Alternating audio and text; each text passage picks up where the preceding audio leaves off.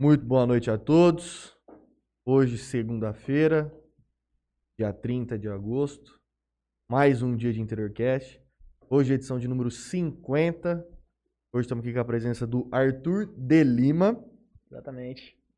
Estamos aqui, a gente vai conversar sobre o mundo da biologia dele aí, vai contar sobre as histórias de vida dele. Aqui, antes da gente começar, eu passo só uns agradecimentos e aí a gente já dá início. Tranquilidade.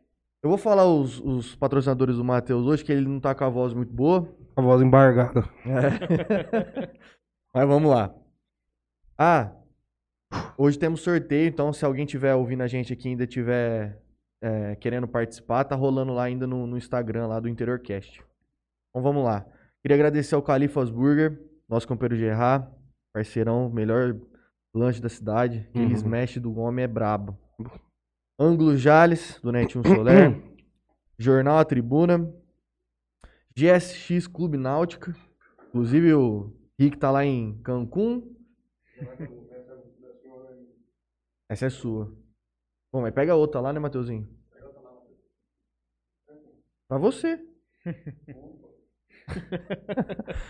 Queria agradecer a Di Mateu Açaí, Solutions VoIP, Melfinet, que é, faz a gente trazer esse programa ao vivo aqui para vocês, nosso, nosso provedor de internet, a JR Telecom, nosso parceiro Alberto.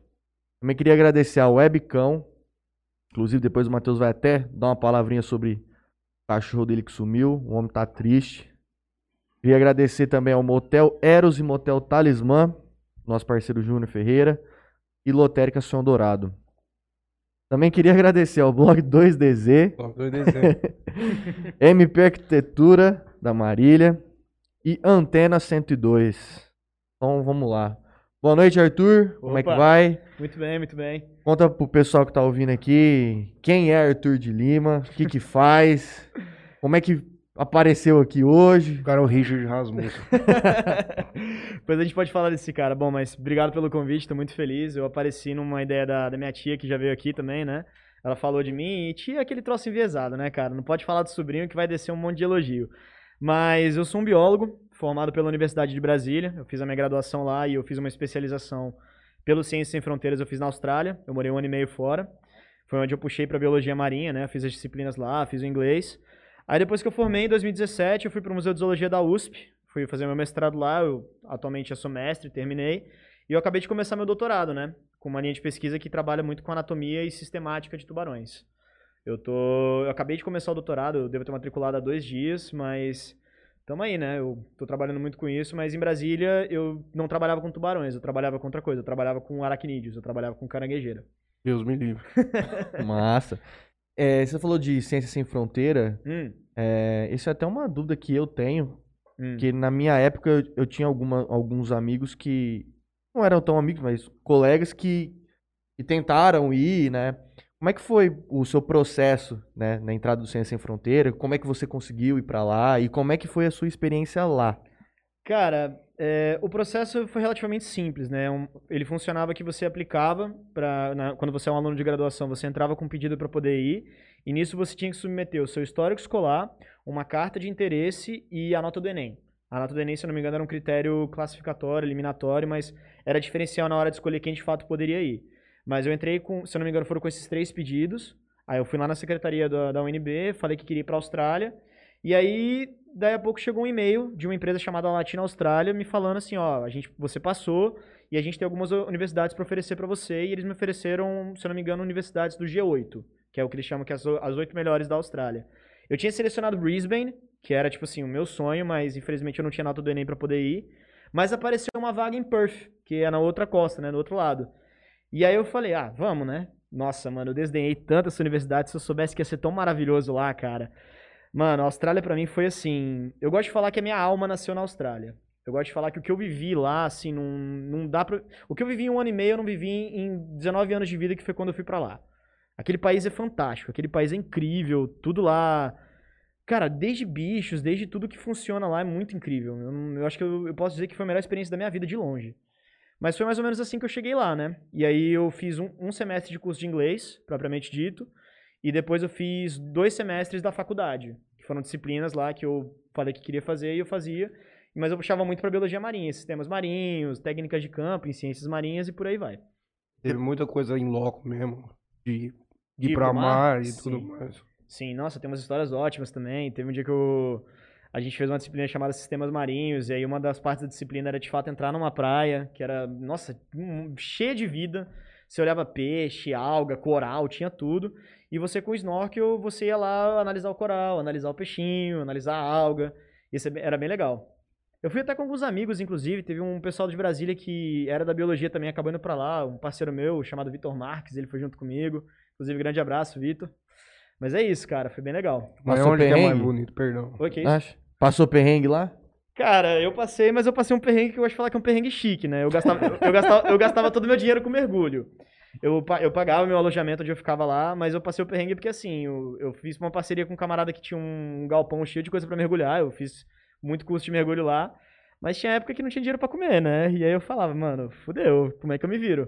E aí eu comprava um pacotão de pão de forma, um baldão de geleia e falei, vamos logo, vamos, vamos aí sobreviver um mês. Dá pra pegar peixe também, né? Ah, a galera pescava lá, mas eu, eu volta e meia eu vivi, eu vivi de sanduíche de geleia por um tempinho aí, depois que eu fui à falência com o mergulho. A falência com mergulho? Não me arrependo nem um pouco. E onde que é mais bonito? A praia do Brasil ou a praia australiana? Eu acho que Litoral. Os dois têm seu valor.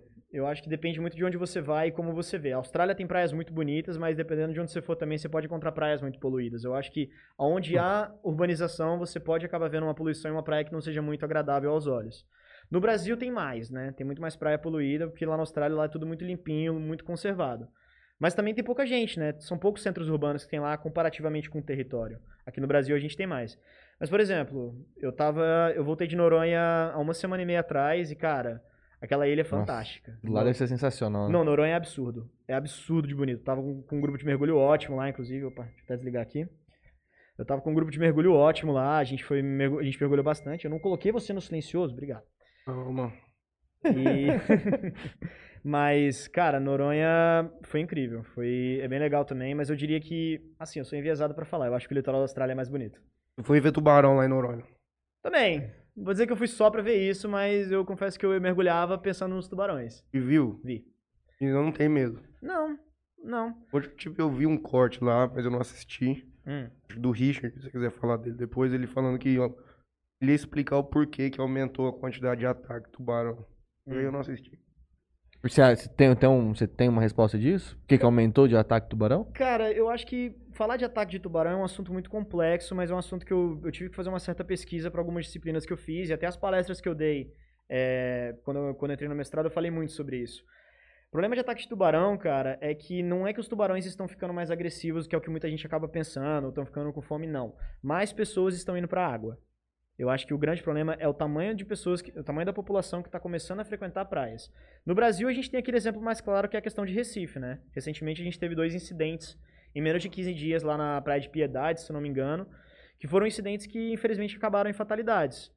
E muita gente pergunta, cara, mas por que, que isso acontece? O que, que acontece lá em Recife? Por que, que lá tem muito ataque de tubarão?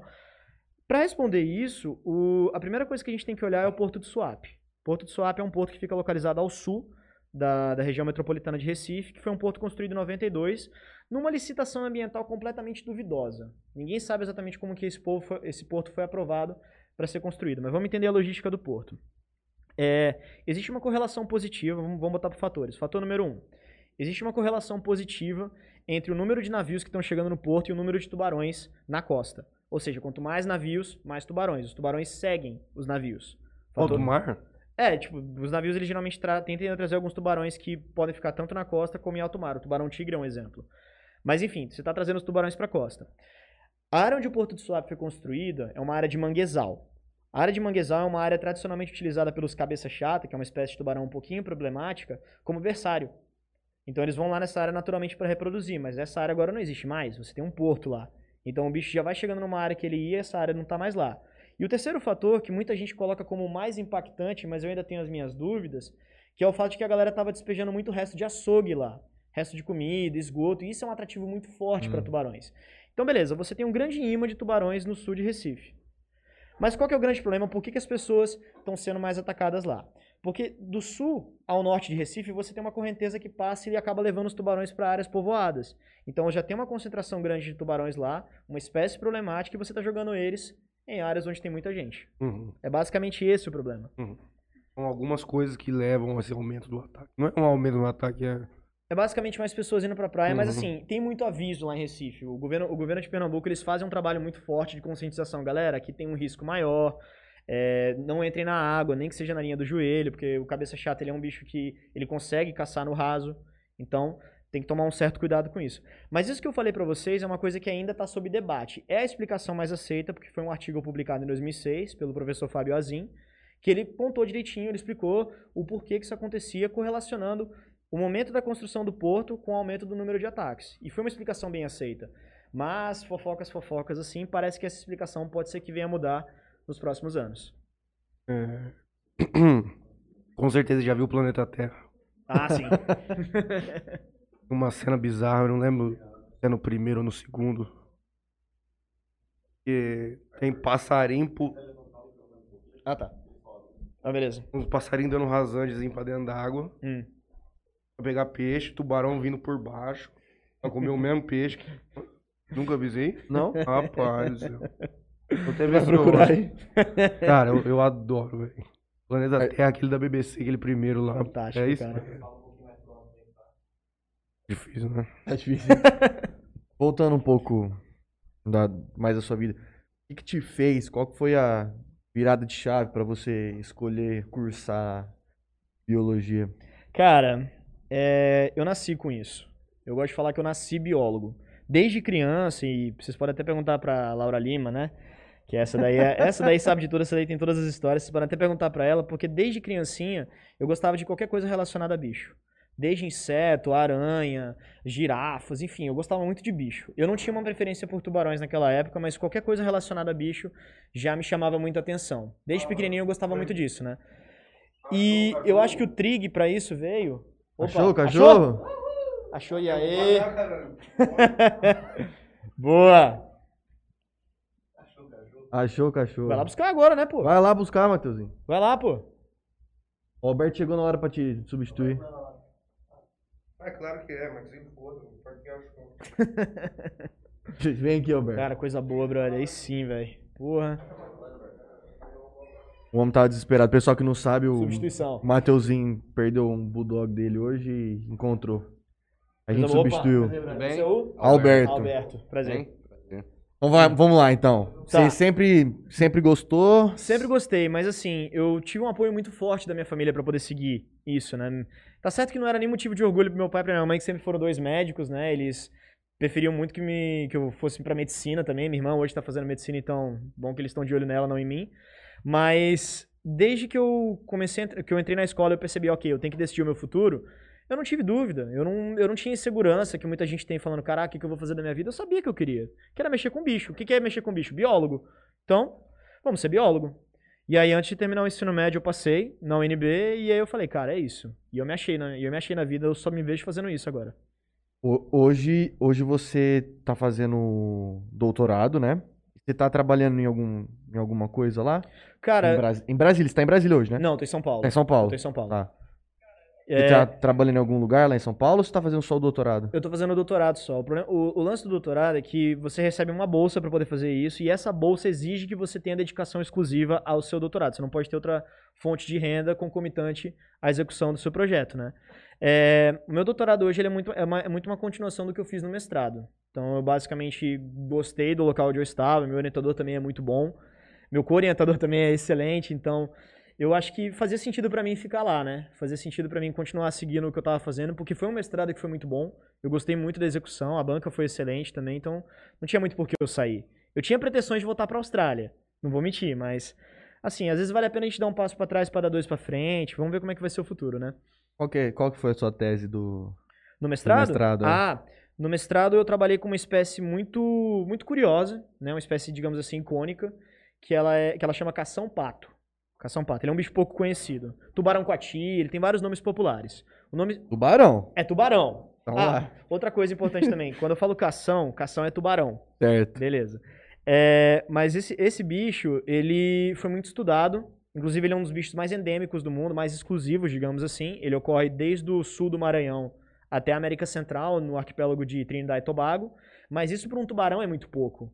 Porque tubarões, eles nadam. Geralmente, tubarões têm áreas de distribuição muito grandes. Para o tubarão, pro tubarão coati ou cação-pato, ele... Isso é muito pouco. Isso é uma distribuição bem curta. E a gente sabia muito sobre ele de, em termos de ecologia, de biologia, evolução. Evolução acho que nem tanto, mas biologia e ecologia com toda certeza. Mas ninguém nunca tinha investigado a anatomia dele. Ninguém sabia como era o esqueleto, ninguém sabia como eram outros aspectos da anatomia dele, quem eram as espécies aparentadas. E o meu mestrado veio com uma proposta de preencher essa lacuna. Então, no meu mestrado, eu descrevi o esqueleto dele, eu analisei ele utilizando técnicas clássicas, eu dissequei alguns exemplares. Mas ele é um bicho muito raro, então eu tinha acesso a três só. Três bichos para poder fazer o mestrado inteiro. Mas a minha sorte é que o museu tem um equipamento de tomografia computadorizada que você coloca o bicho lá dentro, ele escaneia. E te dá todo um panorama dentro. E te dá, e te dá tudo por dentro. Você consegue ver esqueleto, se você fizer um contraste, você consegue ver musculatura. É... Mas é mais para esqueleto, né? Porque ele, ele trabalha com diferença de densidade. E como o esqueleto, o esqueleto de tubarões ele tem uma certa densidade, por menor que seja, eu consegui imagens muito boas. Então, através dessa técnica, eu consegui fazer o meu mestrado. Show. Quanto, quanto tempo dura um curso de biologia? Cara, depende. Faculdade. Depende muito, porque assim, geralmente a galera fala que se você seguir bonitinho e não reprovar as disciplinas, dura de 4 anos a 4 anos e meio. Pra é. você durou quanto? Pra mim durou 4 anos e meio, mas porque eu fui pra Austrália, porque eu fiquei um ano e meio fora, né? Mas se eu não tivesse ido e ficar esse intervalo fora, eu, eu poderia ter formado em 3 anos e meio. Porque eu teria feito as disciplinas de verão, ter, quando a galera tava de férias, eles de vez em quando ofertam algumas disciplinas condensadas, e isso poderia ter agilizado um pouco a minha formatura. Mas se você fizer bonitinho, em quatro anos você forma. Nossa. Você trancou para trabalhar lá na Austrália, viajar? Ou Ele fez Ciência Sem Fronteiras. Ciência Sem Fronteiras. Então, eu tranquei, eu tranquei a UNB, mas as disciplinas que eu fiz lá na Austrália foram aproveitadas como créditos e estão no meu currículo hoje pela UNB também. Então, só demorou esse um pouquinho mais assim, que assim, cá entre nós, porque eu vivi na Austrália, não me importava de atrasar o meu curso nem um pouco. Mas. É uma puta de uma experiência de vida, cara. Cara, o que, que é aquele país, velho? Acho que você consegue exercer lá um dia? Ah, pretendo, pretendo. Eu, eu, eu tô seguindo aqui porque, assim, o que eu encontrei no Museu de Zoologia é muito bom. As pessoas, o, local para poder trabalhar, o meu orientador, o meu co-orientador, tudo isso, tudo isso é uma atmosfera muito favorável pra gente fazer um bom trabalho e pra gente ficar bem, que é o mais importante, né? Pra ter uma saúde mental boa. Então eu sou muito feliz onde eu tô hoje. Mas eu pretendo voltar. Mas, para um exemplo, se você fosse exercer lá, Hum. Você teria que fazer uma prova não só da língua inglesa, no caso, uhum. mas também em cima da biologia para saber se você está apto a, a, exercer lá. É isso ou não? Dependendo de onde eu queira trabalhar, sim. E no meu caso, eu preciso fazer um desse que, que é um concurso, uma entrevista, porque eu quero dar aula na universidade, eu quero virar professor um dia. Sim. Quero ter meus alunos, quero ter meu laboratório. Ser mais ou menos o que o meu orientador é para mim. Entendeu? Se eu falar pra, se você perguntar para mim, o que, que você quer fazer da sua vida enquanto biólogo? Eu quero ser professor de faculdade. Mas isso aí que acho que você perguntou é, é, mais ou menos a questão do revalida de, de medicina, né? Você vai para um outro país e você tem que fazer a prova para você poder validar, exerce, diploma, né? é, validar seu diploma lá naquele país. Uhum. A gente falando de ataque de tubarão, você falando que foi na Austrália, lá, lá é muito comum?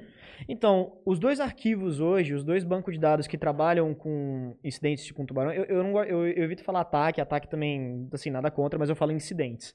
É, os dois arquivos hoje, os dois bancos de dados, é o Australian Shark Attack File, que é o, o banco de dados de ataque de tubarão da Austrália, e você tem o Banco Internacional de Ataque de Tubarão, que está localizado na Flórida, né? Então são esses dois bancos de dados que são as grandes referências. Mas a Austrália tem alguns incidentes sim. É muito, é muito popular você ver a galera falando que um tubarão Do surf, branco. eu já vi já isso aí já. Sim, é, a Austrália tem alguns incidentes anualmente lá. E por menor que eles sejam, assim, em, em termos quantitativos são poucos, são muito poucos, mas lá é muito quantificável. Então a galera, tipo assim, quando rola algum incidente, o pessoal sabe que aconteceu. Então essa é, é por isso que muitas vezes a galera fala, ah, tem muito ataque de tubarão lá na Austrália. Não. Quando ele acontece, a mídia dá visibilidade e aí parece que tem muito, quando na realidade é um número bem baixo. Mas sim, na Austrália já teve algum, já tiveram alguns casos. Mais que aqui ou que você não, não Eu diria sabe? que mais que aqui. Ah, né? Porque no, no contexto brasileiro, o único local que eu consigo pensar com uma área de risco potencialmente maior é Recife. Recife, né? Na Austrália, por exemplo, em Sydney já teve incidente, em Brisbane já teve incidente, até em Perth, que foi onde eu fiquei, teve um incidente. Inclusive num ponto onde eu mergulhei uma vez. não dá medo depois, não? Não, não. É, dizem, esse mergulho, esse incidente que aconteceu num, num, dos pontos que eu mergulhei, na realidade a mulher foi tentar fazer gracinha com o tubarão e aí não deu muito Ó, certo. com quem vai querer brincar, né? Gente, não... cara, o tubarão passa, respeita, não tenta dar um abraço nele, não tenta cutucar o focinho, por aí, né? Tem, tem gente que perde. Tem gente que perde um pouco. Perde... Um mais voltado nessa área sua da, da, biologia, da, da, biologia, né? Não sua, mas. Hum. O que mais. O que tem de campo de trabalho para quem faz biologia? Olha, é, aqui no Brasil, que eu consigo pensar de cabeça, porque eu fui em muitas palestras pra, da galera falando de áreas de atuação, na realidade o biólogo ele tem uma área, uma gama de atuação muito alta, ele tem locais onde ele pode trabalhar. Você pode trabalhar desde professor de ensino médio até análise laboratorial, até consultoria ambiental, você pode também... É, que mais? Você pode trabalhar em um órgão público, do, como o IBAMA, você pode ser ah. fiscal. Então, assim, você sendo biólogo, você pode especializar para onde você quer ir. Tem muito biólogo, por exemplo, também que é perito criminal, que trabalha com análise de DNA, com intervalo pós-morte. Então, assim, hum. nós, temos, nós temos o campo. Mas depende de um, o que, que você quer fazer com o curso de biologia e para onde você pretende chegar. Porque eu acho que, assim, existe uma grande diferenciação entre biólogos que trabalham com bicho, com planta e com biologia molecular. Eu acho que são as três maiores divisões. Mas, é, eu acho que para a galera que trabalha com biologia molecular, o campo é um pouquinho maior do que a galera que mexe com planta e zoologia e, e bicho. E bicho. Uhum. Mas, ó, eu acho que para biólogos moleculares, que, que é o que muita gente geralmente faz biologia por, trabalhar em laboratório fazendo análise, ser perito criminal, são áreas que estão tão bem lucrativas, para ser sincero, e são, e são bem vastas. Tem muita oferta de emprego para essas áreas aqui.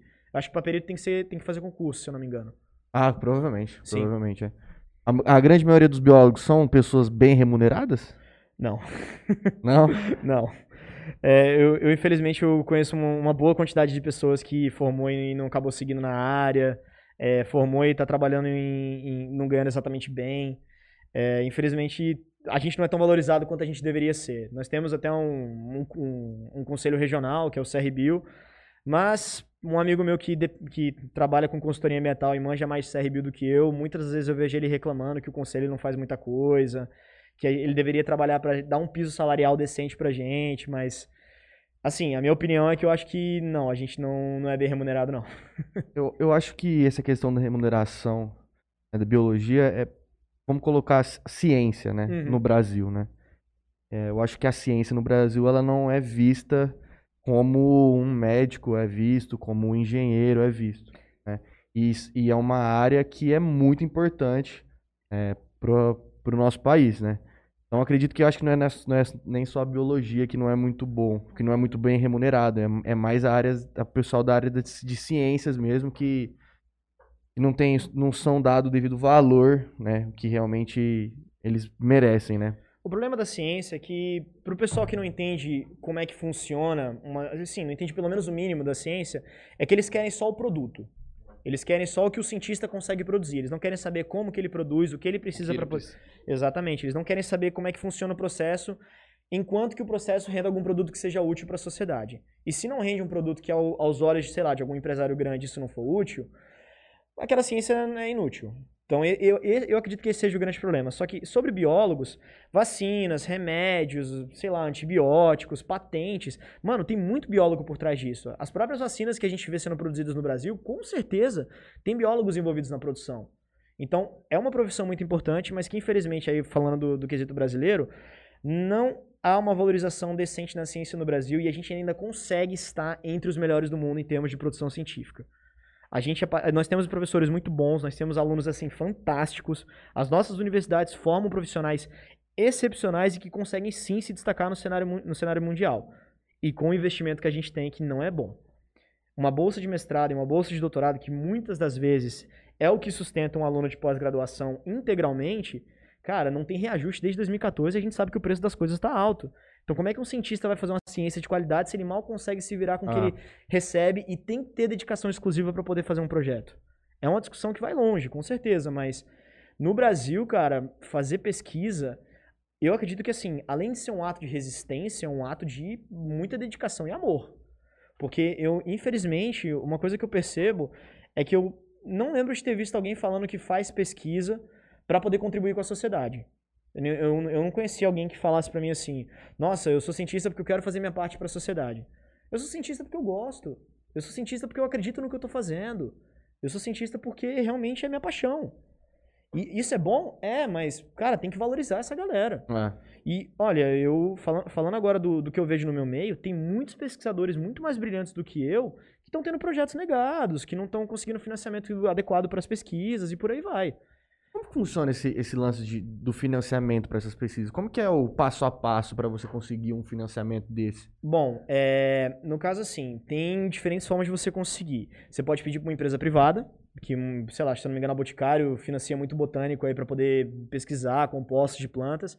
Mas vou falar do meu, do meu sim, caso, sim, que, eu entendo, que eu entendo um pouco mais. É, no mestrado, quando você entra no, no programa de pós-graduação no museu, ele é vinculado à CAPES.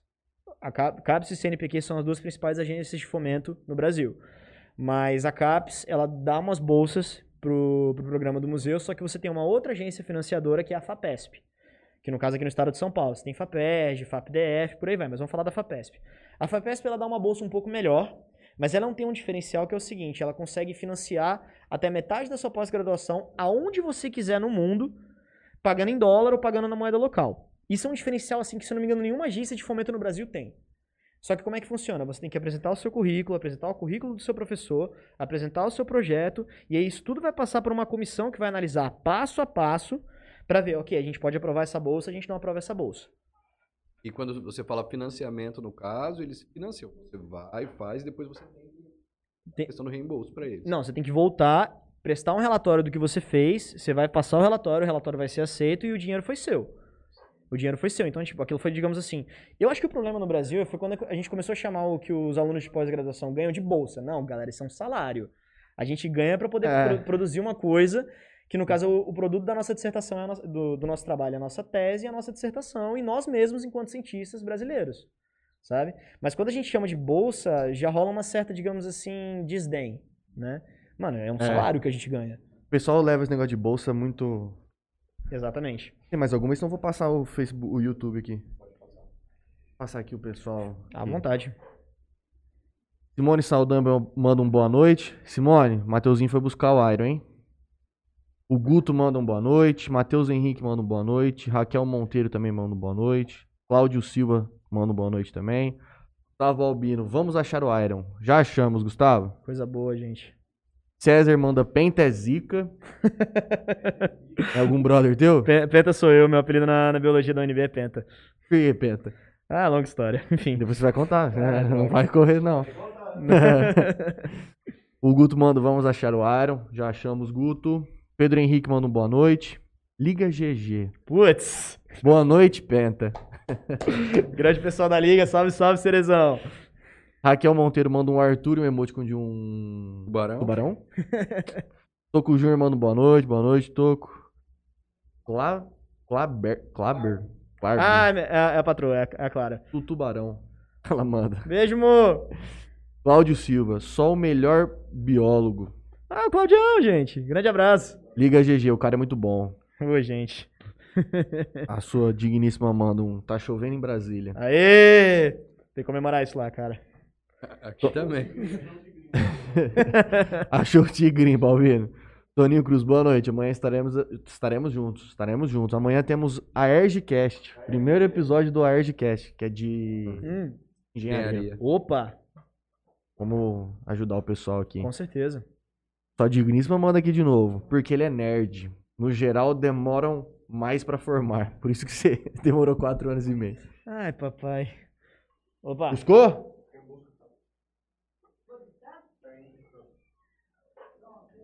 Valdirene manda um boa noite. O Ederson Torres também manda um boa noite. Maria de Lourdes também manda um boa noite. Beatriz Mon Montenário. O melhor que tem. Ô, Bia.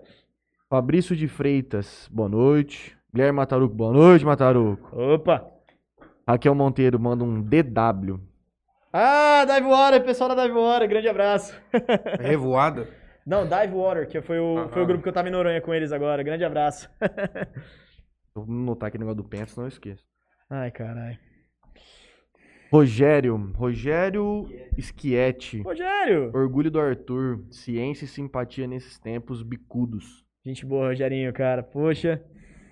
Gustavo Balbino. Hum. Pergunte ao Arthur o que ele acha que pode ser feito no Brasil para diminuir os efeitos da seca no Brasil. Putz! Diminuir os efeitos da seca no Brasil? Cara, olha. Não dá pra botar tubarão lá, né? O que, em Brasília? Pra chover. Ah, nossa, é uma pergunta um pouco difícil, mas assim, eu acho que. Tem que reverter o aquecimento global. É, no caso, no, no Brasil, a gente não pode. Simplesmente. Não, que isso, cara. Mas é uma pergunta muito difícil. Tem que reverter o aquecimento global. O Matheus já deu a, cara, deu a cara aí, mas para fazer isso depende de, ação, de uma ação global, né? Dentro do contexto brasileiro, cara, a nossa matriz energética, por mais que ela seja limpa, que são as hidrelétricas, no sentido de limpa não emitem gases do efeito estufa, a própria construção dela já é muito danosa. Também já emite muito CO2 na hora de inundar uma área. E, cara, tirar árvores, desmatar a coisa, isso contribui muito para você tirar a umidade do ar e, consequentemente, diminuir o regime de chuvas, né? Então acho que o primeiro passo seria de acabar, atacar o desmatamento e evitar queimadas. Seria uma boa solução, assim, pelo menos no contexto brasileiro. Mas a gente depende, por exemplo, de países como China, Estados Unidos, é, Índia, que diariamente estão emitindo gases de efeito estufa na atmosfera e acabam impactando países como a gente também. Ah, acho que a gente tem que cuidar de casa, para depois cobrar dos outros. Então, vamos cuidar daqui, que não cuidam, né? Uhum. Inclusive, aqui, até aqui do lado Quanto tempo você demora para tomar banho? Uns 10 minutos. Acabando a água, Juninho. É, Você tá, demora quanto? Eu? É. Um minuto e meio. Quando vai, né? Não, todo dia, duas vezes por dia. Quatro, três minutos de banho. Hum. A Raquel Monteiro, mano, Noronha. A Lore Bueno, Tubarão. Lorezinha, grande abraço. Raquel Monteiro manda Tubarão também. Raquelzinha, gente boa, gente. Renan Vinícius Oliveira, boa noite. Beatriz Montenário, Quero perguntar, perguntar qual país, fora a Austrália, você mais quer visitar? Putz. Melhor dupla de narração. Cara, é. O país que eu mais quero. Não, aliás, o país que eu mais queria visitar eu já visitei, que foi, foram as Filipinas. As Filipinas foi o melhor dia da minha vida, eu vivi naquele país. Manila? Foi, não, foi em Malapascua que chama. É uma, é uma ilhazinha que ela fica perto de Cebu. Manila é um lugar muito perigoso. Eu estive lá também, uhum. mas a galera fala para tomar muito cuidado. Mano, Filipinas, velho. Sério, aquele país é fantástico. Foi, foi, o melhor dia da minha vida foi lá. Primeiro, por que, que eu queria ir para as Filipinas? As Filipinas tem duas coisas muito interessantes. Mais da metade da diversidade de corais do mundo estão lá. É uma área que tem uma, é muito propícia à diversidade de corais e, consequentemente, de peixes e por aí vai. Então, um lugar muito bom para mergulhar. Mas o segundo motivo que me fez querer ir lá é que é o único local do mundo onde você consegue mergulhar com uma chance muito alta de ver o tubarão-raposa de pertinho. Tubarão-raposa é meu bicho predileto. É o bicho que, assim, o mais... Quer ver ele aqui. Pode, pode pegar aí. Mas, cara, tubarão-raposa é o meu bicho preferido, é o bicho que eu acho mais interessante, mais incrível, mais fantástico. Enfim, não sou enviesado. Inclusive, são os dois bichos que eu tenho tatuados aqui. Caralho. É, ele tem um rabão, né? Eu nunca consegui entender. O povo mistura nome de peixe com nome de, de, de bicho que anda na terra. Eu nunca vi um trem desse. Tubarão raposa. Tubarão raposa, cara. Olha aqui, mano. Esse, esse, bicho é incrível, cara. É ele, ele mesmo. Ele mesmo. São três espécies que você tem no mundo e você consegue ver, se eu não me engano, o pelágicos, que é chama Lópias pelágicos. E, cara, eu fui, pra essa, eu fui pra essa ilha justamente para poder mergulhar com esse bicho. Mano. Conseguiu ver? Vi. Eu fui em dois mergulhos, nos dois eu vi, inclusive tem vídeo de um deles chegando pertinho, passando por cima. Cara, nossa. Como é que funciona para poder ver esse bicho? Não, assim, depois que eu cheguei na ilha, eu falei, eu quero saber tudo dessa ilha, eu quero saber por que, que esse bicho vem para cá. E explicaram. As Filipinas são uma grande planície abissal com várias ilhas que é, soergueram. Então você tem como se fosse, sei lá, um plano embaixo e várias ilhas subindo.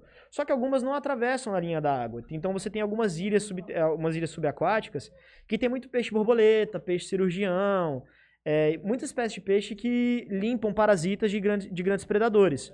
Então, os tubarões raposa eles vão lá todo dia de manhã cedinho, quando o sol está nascendo, eles vão para essas ilhas submersas e ficam nadando em círculos e os peixinhos vão lá e pegam para, os parasitas que eles pegam, sacou? E é nesse momento que você consegue de fato ver os bichos, de fato mergulhar com eles. Qual é o tamanho dele? Cara, é, dependendo, um bicho grande desse tem 3,5 metros e meio. Grande, assim, grande. Mas na média, 1,80m, 2 e dois terços desse comprimento geralmente é o rabo. Geralmente é só a cauda. É bem, bem extensa. e caso. essa cauda tem um porquê, tem um porquê também dela estar tá lá. É uma, é, ele usa essa cauda para poder caçar. A estratégia de caça do tubarão-raposa é muito única também. Como é que funciona? Quando ele avista um cardume de peixes, ele dá, digamos assim, um burst na água, ele dá uma acelerada uhum. repentina, e ele vai muito rápido, só que ele para de uma vez e a cauda age como um chicote. A cauda dá uma chicotada no peixe, aí o peixe fica meio... Uh, uh, e ele vai lá e come. Tem vídeo disso acontecendo. Acho que você, acho que você pesquisar é tubarão raposa caçando no YouTube, você, você acha. Consegue ver. São poucos vídeos, mas teve gente que conseguiu ter essa sorte de ver. Quantas. Você sabe mais ou menos quantas espécies de tubarão você já viu nos seus mergulhos? Cara, nos meus mergulhos eu vi oito. Oito espécies. Oito espécies. Eu lembro a primeira que eu vi foi na Austrália, inclusive, foi um galha branca do Recife. Nunca vou esquecer essa história também, porque eu, eu tava cego querendo ver um tubarão lá, mas eu nunca tinha visto. Inclusive, eu tava até com um grande parceiro meu, o, eu até falei dele aqui, o Vitor Marques. É, a gente tava mergulhando num lugar chamado Exmouth, mas só mergulho de snorkel mesmo. Uhum. E a gente tava vendo lá, peixinho bonitinho, ah, tá vendo povo, tá vendo, enfim, beleza. Só que a gente saiu da água, a gente tava voltando pro nosso carro, nossa amiga tava esperando a gente lá e tava voltando um casal, comentando assim, e aí eu escutei falando: Ah, uma grande sombra embaixo do Recife. Grande sombra embaixo do Recife? Oi, oi, oi, como assim grande sombra? Ah, não, naquele Recife ali tinha uma sombra, a gente ficou com medo, a gente saiu. Eu olhei pro Vitor e falei: Vamos lá. Fomos lá. Debaixo do Recife tava uma fêmea maravilhosa de tubarão galha branca, de boas, assim, paradinha, tranquila. A gente ficou um tempinho lá com ela, depois ela foi embora. Foi o primeiro tubarão que eu vi. Mas aí, no, no caso, tipo, vocês viram fora da água mesmo? Não, vimos dentro. Vocês entraram pra ver. Vocês já tinham saído e falou, não, vamos voltar. E vamos entrar pra E poder vamos- ver. Legal. O que muita gente acaba. O que gera muita aversão nas pessoas é que você fala: Caraca, você entrou na água pra poder ver o tubarão? Como assim você entrou na água pra poder ver o tubarão? Você, você é maluco? Gente, existe uma grande diferença entre você mergulhar com um tubarão, onde você vê ele você, ele tá, e você tá num ambiente que não tá danificado, digamos assim, a, por exemplo, ir pra uma praia onde você é um banhista, um surfista, e você tá numa área que tem uma tendência maior a alguns incidentes de tubarão. Você tem que considerar a espécie, tem que considerar o local de onde você tá e o que você está fazendo. Mas mesmo no caso mais grave, que é ser um surfista numa área de risco, algumas universidades falam que a chance de você ser atacado é 1 em 17 milhões. Acho que nem a Mega Sena tem uma chance tão baixa assim. Tem, tem muita do filme lá do Tubarão também, né? Jaws. Tá? Esse é o clássico. Cria um pânico na cabeça da galera, tipo, é um medo que às vezes ele não é real, mas como a, a mídia criou isso e tudo mais. Daquela forma, eles colo- colocam ele como predador de pessoas. Né? Exatamente. E, cara, a primeira coisa também que eu gosto de falar sempre que me, me perguntam de, de ataque de tubarão é: não, a gente não faz parte da dieta desses animais. Não existe o termo tubarão que se alimenta de ser humano. Isso não existe. Verdade que eles mordem, né? Quando eles sentem o gosto do sangue humano, eles já soltam. Perfeito, perfeito, exatamente. Vou fazer uma pergunta polêmica. Por favor. Já viu muito bicho, né? Obviamente. Ah. Criação ou evolução? Evolucionismo ou criacionismo? A evolução. Pra deixar o trem, assim, até mais suave, pra quem não entender, não precisa entender.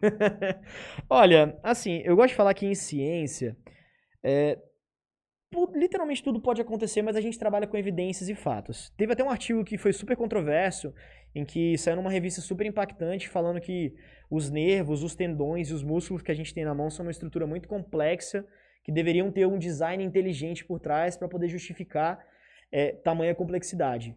Na época que esse artigo saiu, a comunidade científica ficou, caramba, o cara defende criacionismo. Uhum. Gente, criacionismo é, um, tipo- é uma vertente de pensamento que, assim como muitas outras, a gente precisa ter um certo respeito e a gente não pode simplesmente falar, cara, isso não existe ponto final, acabou, você tá falando besteira. Uhum. Você tem que refutar isso falando, olha, você não tem evidências conclusivas de que isso funciona. O que a gente tem, por exemplo, de evolucionismo, tem experimentos, tem artigos que são mais aceitos, que fazem mais sentido. Então, eu sou um cara que procura sempre respeitar aquilo que pode parecer absurdo, mas a gente sempre tem que ter um certo respeito com aquilo que não.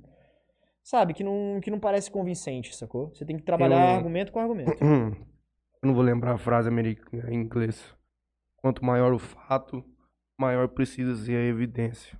Quando você está querendo fazer uma afirmação de qualquer tipo que seja, mais complexa for o que você quer falar, Mais evidência você precisa. mais evidência você vai ter que demonstrar para É, fazer exa- credibilidade. Pra... Exatamente, exatamente. E muitas das vezes essas evidências, esses, digamos assim, fatos, eles vêm com experimento científico. O Sim. pesquisador vai lá, testa uma hipótese, faz uma pergunta, como que eu posso responder essa pergunta? Ele faz os testes que precisam para responder essa pergunta, analisa os resultados, discute o que ele viu nos resultados para depois tirar uma conclusão. Então, o processo científico ele é muito categórico e muito, digamos assim, é, complexo, justamente para você podar muito bem o que você está falando de resultado, para você não correr o risco de criar uma ideia falsa ou uma teoria falsa. Ó, deixa eu ver onde eu tava. oh, meu Deus.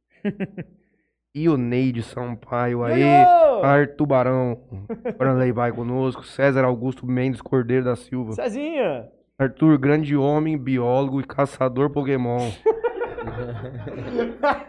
Pokémon Go, Pokémon Go. Eu jogo, eu jogo. Pokémon Go. Alisson Santos, Fiuk Tubarão. Tudo Tubarão. Cara, esse pessoal do Dive Water é fantástico mesmo, gente. O que, que foi aquela semana em Noronha, cara? Grande abraço pra todo mundo. Eu já sabia que alguém ia problematizar o que eu falei. Gustavo Balbino. A água do banho não é vilã da falta da água, de água. Só a agricultura consome 70% de água. Soma ainda, soma ainda a pecuária. É que eu não queria polemizar, Gustavo Balbino. Mas é Não, verdade, gente, você tem razão. Gente, mas polêmico, Água. cara. Isso aí Eu vi, vejo- eu, eu vi vejo até. polêmica. Eu vi. Eu, Foi até um- uma pergunta que eu, particularmente, vim pensando em, em perguntar pra você. Ah, O que você acha? Pra você contar pra gente o que, que você acha nessa questão do, do que nós estamos passando aí. Na, na questão do meio ambiente, água e tudo mais. quisi- Qual- na crise Isso. hídrica? Qual, qual, qual é a sua opinião sobre isso? Eh, Envolvendo tudo realmente. A Hum. parte pecuária, a parte humana, nós com banho, nego lavando calçada 10 e meia da noite, já lava a tua, lava a minha, lava a do... E tem, Sim, tem, sim. sabe? É, Tem eu, não sou exatamente, eu, eu não sou exatamente um especialista nessa área, então eu tenho uma opinião, digamos assim, muito rasa Sim. sobre. Mas no caso, eu, o que eu posso falar disso é que é o seguinte: a grande matriz é, econômica do nosso país é a pecuária e a agricultura. Certo? A, É. gente, a gente exporta muita commodity, a gente exporta muito gado, a gente tem. A gente trabalha com esses meios básicos, soja, milho, enfim, vegetais no geral. E isso demanda muita água. Então, a- quando a moça fala que sim, o, o grande problema do desperdício de água e do consumo de água no Brasil é o agronegócio e não banhos demorados, embora banhos demorados também não ajuda, né, galera? Vamos combinar. Não é porque assim, você não está impactando tanto que você não vai fazer a sua parte. Mas enfim. É, eu acho que o problema é o agronegócio tal como ele está sendo feito hoje no Brasil. Por exemplo, é, eu sempre aprendi na minha época de escola que os pivôs centrais eles desperdiçam uma quantidade de água absurda. E muitas vezes essa água acaba se contaminando no processo de passar pelas lavouras e acabar indo para os rios, porque pega muito agrotóxico.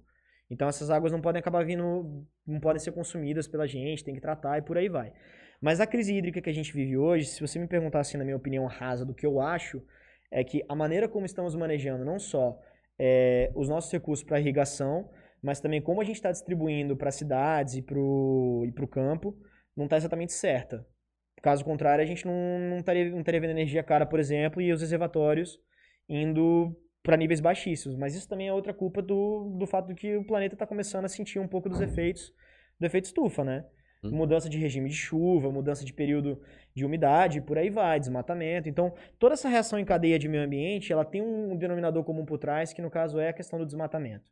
Mas, para poder falar isso com um pouco mais de prioridade, eu acho que especialistas na área, ecólogos que de fato estudam isso, poderiam dar uma resposta um pouco mais convincente do que a minha. Estão pedindo aqui, pra perguntar aqui. Papai. É verdade que o Arthur é caster de eSports também? Sou. Como- é que. que conta isso aí pra nós. Cara, eu, eu jogo League of Legends, né? Eu jogo, eu jogo LoL, assim, de, de hobby. Hum, jogar com os amigos, sempre bom. Inclusive, um grande abraço pra galera que joga LoL comigo. É, mas o meu vizinho, cara, ele sempre quis trabalhar com voice. Eu tenho um vizinho, inclusive, grande abraço, tiozão. Ele, ele, ele comenta, ele manja muito mais do jogo do que eu, mas eu falo muito rápido. Eu, eu tenho uma dicção, assim, que dá pra trabalhar com isso. Ele falou, mano, você daria um bom narrador. Aí eu falei, uai, podemos ver de qual é. Ah, não, olha, a Liga GG abriu seletiva, vamos preencher o formulário, faz aí, faz aí. Preenchi e, cara, é muito divertido fazer isso, é muito legal, é muito, acrescenta muita coisa. Eu conheci pessoas incríveis nesse meio. E é uma coisa que eu gosto de fazer. Faz bem pra mente, você aprende muito sobre o jogo. É um mercado que tá em ascensão, o mercado de esportes. Então, eu posso ganhar dinheiro com isso também, eu posso vir a crescer. Eu, ainda bem, o pessoal tá recebendo muito bem o que eu tô fazendo de trabalho. Claro, meu trabalho mesmo é o meu doutorado, mas eu tô me envolvendo cada vez mais com esse ramo de, de narração de esportes. E sei lá, tô bem feliz com isso. Hoje, então, você narra a liga de, de LoL. Sim, eu narro. Toda quarta-feira eu tô narrando.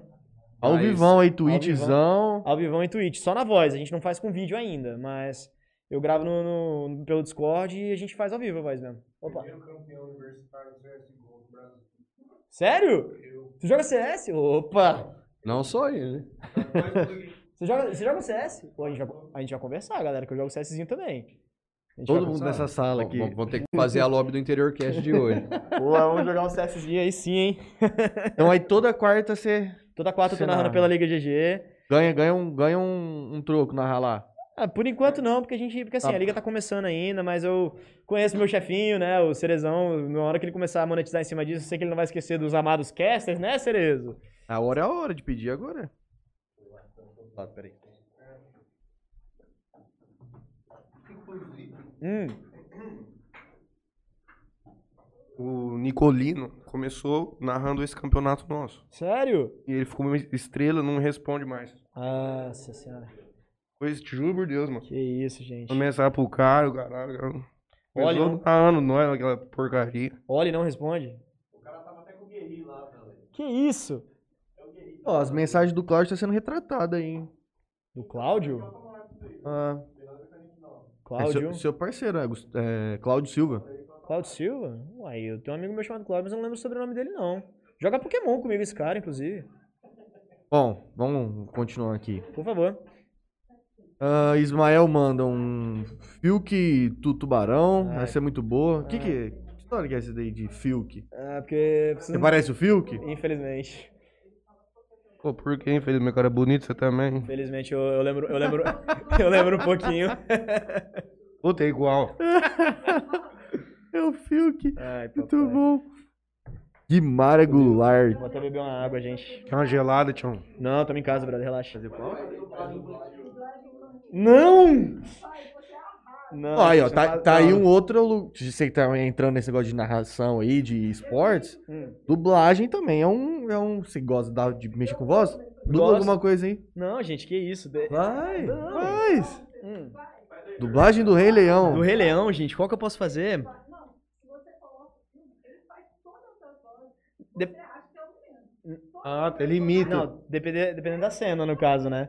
Dependendo da cena. Botar numa cena eu que eu souber as falas, eu consigo fazer, mas assim de cabeça eu não vou lembrar. Você não lembra o que você não vai fazer?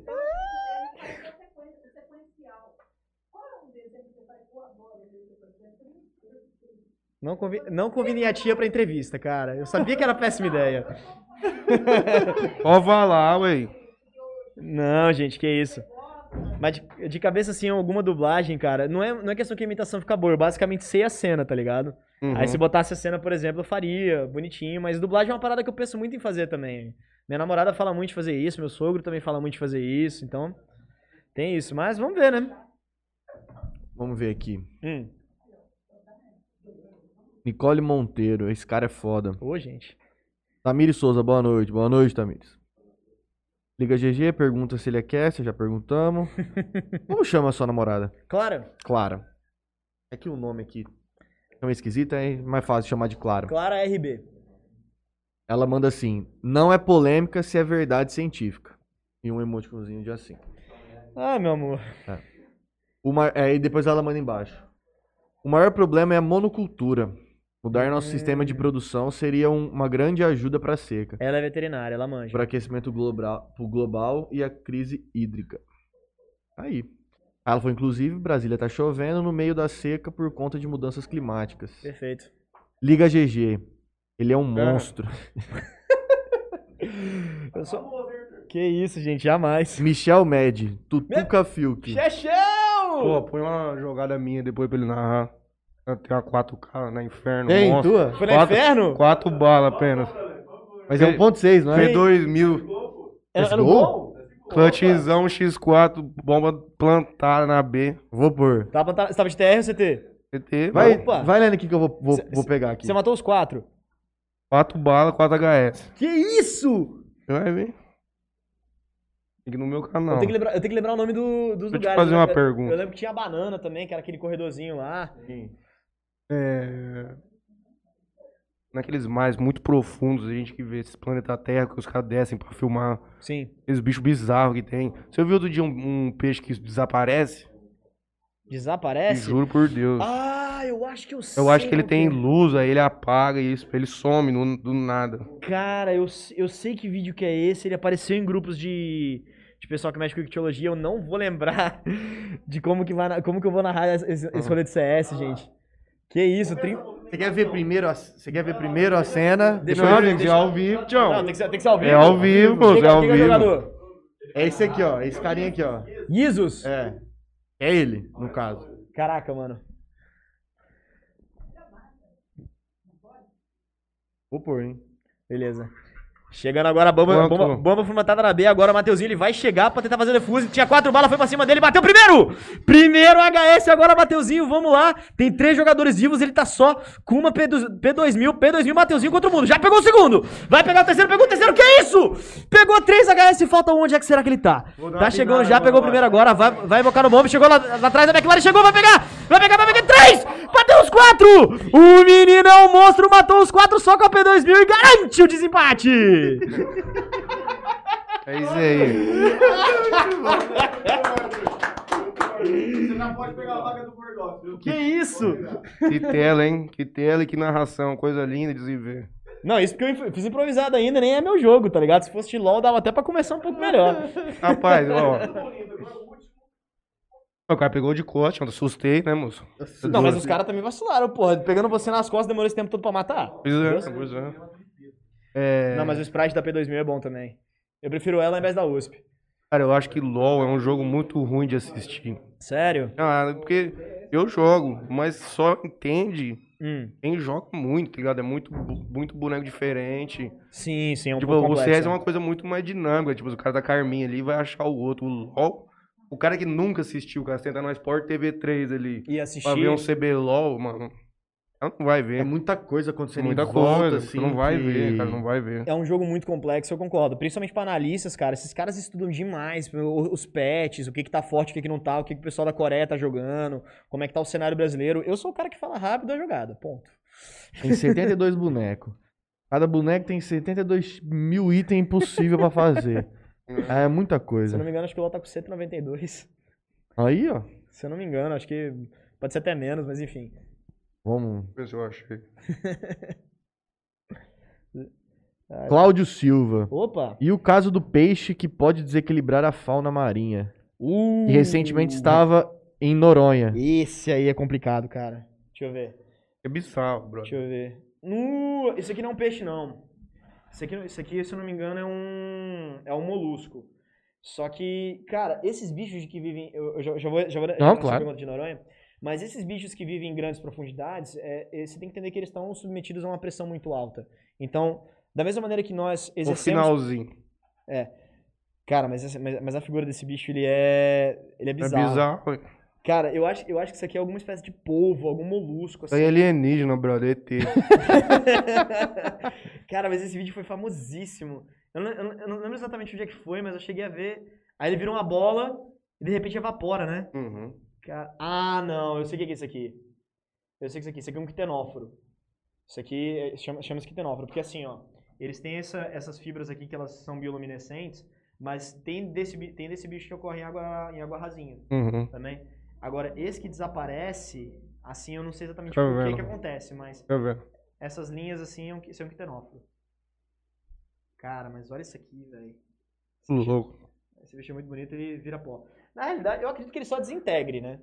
Isso é muito Vermelho, mas e aí, padrão? É, eu acho que ele só desintegra porque, tipo assim, acho que alguma turbina do, do submarino passou, aí deu um fluxo de água e esses bichos são muito frágeis, né? Uhum. Então pode ser que ele tenha pego, pego num fluxo de água aí e acabou virando paçoca. Mas até onde eu sei, eu posso estar errado, não sou especialista na área, eu acredito que seja um quitenóforo. Esse seja o nome certo. Mas enfim, é, qual foi a outra pergunta? Do Cláudio. Isso. E o caso do peixe que pode desequilibrar a fauna marinha, que recentemente estava também em Noronha. É... O que pode ser feito fora e dentro d'água? Primeiramente, esse bicho é um dos grandes problemas que a gente tem aqui no, no Oceano Atlântico. Principalmente, é, no caso do, do, da América Central, ele já é um problema no Mar do Caribe, que é o peixe-leão. O peixe-leão, cara, ele é um bicho que ele come muita coisa, ele come muito peixinho pequeno, ele tem um potencial reprodutivo altíssimo e ele é peçonhento. Ele tem veneno. Então, ele consegue se proteger muito bem de predadores, digamos assim, mas muito tem muito tubarão que consegue se alimentar dele, ele é um bicho nativo do Indo-Pacífico, ele é do outro lado do mundo. Mas como ele é muito bonito, ele é um bicho muito exuberante, assim, muito aquarista, acabou tendo interesse, mas como ele é muito agressivo, ele não vai se dar bem com alguns peixes, o aquarista fala, não quero mais esse bicho, vai e solta na água. E aí acaba virando um problema que a gente chama de invasão biológica, né? Então, uhum. no Caribe, ele já, já tá sendo um grande de um problema, o pessoal tá tendo que ir mês sim, mês não, para poder pegar os bichos com, com arpão e matar e tirar de fato. Mas infelizmente esse bicho já chegou no Brasil. E em Noronha recentemente pegaram um quarto indivíduo de, de peixe-leão, num dos locais que a gente foi, lá nas, na Laje Dois Irmãos, e infelizmente era um bicho já grande. Esses bichos, eles têm um, se eu não me engano, 200 a 300 juvenis por reprodução. Caralho. É uma parada bizarra. É um número grande. Eu não sei se exatamente esse número tá certo, mas é um número bem grande. Então, se a gente já tá vendo adultos sendo capturados, é muito provável que já esteja rolando algum tipo de recrutamento mais é, numeroso, digamos assim. É provável, mas como foram só quatro indivíduos, pode ser que dê para controlar, mas ainda não dá para saber. Mas infelizmente ele já chegou em Noronha. Aqui na, na Água Vermelha, eu acho que tá tendo problema com a raia. Com a raia? Água Vermelha? Sério? É, é? Aí eu já... É, que dá o ferrãozão que ela mete no pé dos outros, é a raia, não é? É, ferroada de arraia. O jogador tá cheio, não tá podendo. Não, na Santa Bertina, eu acho. Não tá podendo entrar na água.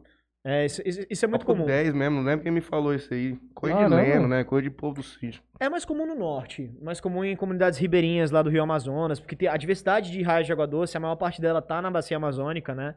E raias também são bichos considerados peçonhentos. Você tem veneno no ferrão. É. Que tá, mas assim, não é um veneno que, digamos, mata a pessoa. Eu não, eu não sei se já teve algum incidente que raia de água doce matou alguém, mas causa muita dor. A galera que foi ferroada por arraia diz que foi a pior dor que já sentiu na vida. E essas raias, elas, enfim, se enterram, né? Gostam muito de águas rasas. E no momento que uma pessoa pisa nelas, a ferroada dela, na realidade, ela vem em U. Então é, pega muito no pé, ela vem. E o ferrão, quando entra, ele não consegue sair, porque ele tem uns ele... ganchinhos pra baixo, entendeu? Mas é muito mais comum no norte. Agora, que aqui em São Paulo tá rolando também, eu não Pô, sabia. tá batendo aqui na Santa Bertina, tô te falando. É. Perguntou o teu tio, ele vai saber. Não, não, é meu tio, não lembro quem foi que me falou o isso. O meu orientador de mestrado, ele chama Thiago Loboda, ele, inclusive, grande abraço, Loboda. Ele, ele trabalhou com raia de água doce no, na formação dele, né? Então ele manja muito desse grupo, principalmente do grupo que, se eu não me engano, tem mais aqui ao sul-sudeste, que se chama Potamon motoro. Que é uma raia. Ela é toda, ela é toda pintadinha, sabe? É, eu, acho, eu acho que deve ser a espécie mais abundante por aqui em São Paulo. Baleia azul, você viu já? Não, nunca vi. Mas queria muito ver, cara. De... Muito louco. Cara, 30 metros de bicho deve ser uma parada. Eu já vi tubarão-baleia. Eu já mergulhei com tubarão-baleia, inclusive, na Austrália. E, nossa, mano. É, é assim, é 8, 9 metros de bicho que a galera fala que é filhote, né? Caralho, louco. é, mano. Você já teve algum tipo de incidente com algum dos seus mergulhos, algo assim? Você fala de, de ser mordido? Ou... É, atacado, né? Você bicho. diz que não gosta de usar muito a palavra atacado, prefere incidentes? É, mas assim, ataque não tá, quem, quem fala ataque não tá exatamente errado também, sejamos francos, né? É pro leigo aqui. É, olha, eu não vou dizer que foi quase, mas poderia ter dado muito errado. E eu era muito novo e, assim, é, é, é uma das melhores histórias que eu tenho da Austrália é essa. Foi assim, essa disciplina que a gente fez, que eu falei para vocês que a gente de fato ia pra água para poder olhar a fauna e a flora marinha, eu era do grupo dos peixes. Então, o que, que era a nossa ideia? A gente pegava uma fita métrica, a gente ia nadando com essa fita métrica, ia olhando para os peixes é, que a gente via à medida que a gente nadava, e ia falar, ó, a gente viu tal peixe, a gente viu tal peixe, para falar de diversidade, falar de quantidade, por aí vai. Só que eu pensei comigo, ora, vamos levar minha GoPro pra gente poder filmar e analisar isso depois, né? Pode ser uma ótima ideia. Só que a minha GoPro, na época, ela não tinha uma boiazinha que impedia que ela caísse e afundasse. E o chão, o, o substrato de onde a gente estava, era uma malha muito grande de alga. Então, assim, se alguma coisa caísse naquele meio, você Isso. não achava. Você não ia achar. E, assim, eu... Se vocês acham que eu já sou muito energético agora, imagina os meus 19 anos de idade, como que eu era. Tem e quantos anos? Eu tô com 26. É, aí a minha câmera caiu nessa aí e eu só me toquei disso depois, porque eu tinha visto um peixe muito legal e eu falei, caraca, um peixe legal, cadê minha câmera? E aí eu falei, meu Deus, meu Deus, cadê minha câmera? Caraca, caraca. É, aí a professora veio, viu que eu tava desesperado. Não, o que que aconteceu? Ah, não, minha câmera caiu por aqui, você lembra mais ou menos onde foi? Eu botei a cabeça na água, ah, deve ter sido por aqui, beleza. Aí foi a força-tarefa para poder procurar ah. a desgraça da câmera. Só que assim, tem uma espécie de tubarão chamada tubarão carpete, que ele é um bicho assim, é um tubarão, mas ele gosta muito de ficar escondido nessas malhas de, de alga marinha, né? E, e numa dessa, eu comecei a procurar, assim, eu mergulhava, procurava, acabava o ar, eu voltava. E pegava mais ar e descia e ficava nisso aí de lá. Até que numa dessa eu enfiei minha mão, procurando assim, eu senti uma coisa meio áspera. Eu falei, ué, áspero? O que, que é isso aqui? Na hora que eu abri, velho, um bicho enorme, um tubarão capete gigantesco, e a boca dele tava pertinho da minha mão. E se esse bicho resolve virar e morder minha mão. É louco. Nossa, mano, ia, ia, ser um estrago. E na hora que eu tirei, assim, lá na Austrália eles chamam esse bicho de Wobegong. Né, é o nome popular lá na Austrália. Eu lembro que eu fiquei tão afoito, eu arregalei o olho, porque eu já tinha visto esse bicho em livros, né? Eu arregalei, meu Deus! Subi e eu gritei altão, Wobegong! Aí todo mundo olhou, o que, que esse menino tá falando, pai? De repente tava aquela galera na água assim, todo mundo olhando, olhando, e aí daí a pouco, toque, toque, toque. Minha professora pra trás olhando pra mim assim com a câmera segurando. Achei. Mas ele ficou intocado ele saiu? Não, a gente não tocou. Ele ficou paradinho Não, lá. ele ficou lá. Ficou de boinha. Eu cheguei a tirar uma foto dele, não ficou tão boa, mas dá pra ver que tem um tubarão lá, tá no meu Facebook, eu posso até mostrar depois. Mas, assim, se eu tivesse botado o dedinho na boca dele, ou mesmo num barbilhão, poderia ter dado muito ruim. Não, e enguia. Hum. Oi? Enguia. Enguia? Eu não gosto de cobra nem de chão, imagina na Nossa, Ah, é você fala, louco. você fala- ah, moreias a gente viu, eu vi bastante em Noronha, livre. Não, moreias são bonitas, cara. Você é eu- bonita, mano, do jeito que for. Nossa, mano, moré é um bicho muito da hora. A gente viu alguns em Noronha lá, foi bem maneiro. É, Não, Aquele bicho é muito peçonheiro. Cobra não dá. mano. Ah, não, moré? Moré? Não, moré não é um bicho peçonhento, não. Não, não tem veneno. Parece. Ah. É louco. Pega em cobra, Juninho. Não gosto, não. Cara, cobra, cobra eu, eu gosto bastante. Eu, eu, não, eu não cheguei a trabalhar com Você esse. pegava, põe no pescoço, o cara trouxe aqui, você põe. Cara, uma vez eu escondi uma jiboia embaixo da cama quando eu morava com minha mãe, mas era uma jiboia legalizada, tinha o chip do Ah, Ibon, tudo bonitinho. As coisas que o nego faz. Só que, cara, ela era mansinho, o Joaquim era mansinho. O nome dele era Joaquim, era Joaquim. Cara, eu escondi ele embaixo da minha cama porque eu ia levar ele pra uma escola, porque eu trabalhei com uma exposição que a gente levava coisas práticas de biologia pras escolas. E o Joaquim, ele, esse meu amigo me emprestava ele pra poder mostrar que uma serpente não era um bicho tão mal assim, né? Era, era bem legal. E eu escondi isso embaixo da, cama, do, da, da minha cama, na época que eu morava com minha mãe, né? E eu deixei, Resumiu. não, e eu deixei embaixo. Não, ela ficou, ficou lá bonitinha, só que minha mãe não sabia que eu tinha levado. E aí eu deixei embaixo da, da minha cama, fechei meu quarto e falei: minha mãe não vai xeretar minhas coisas, tá tranquilo.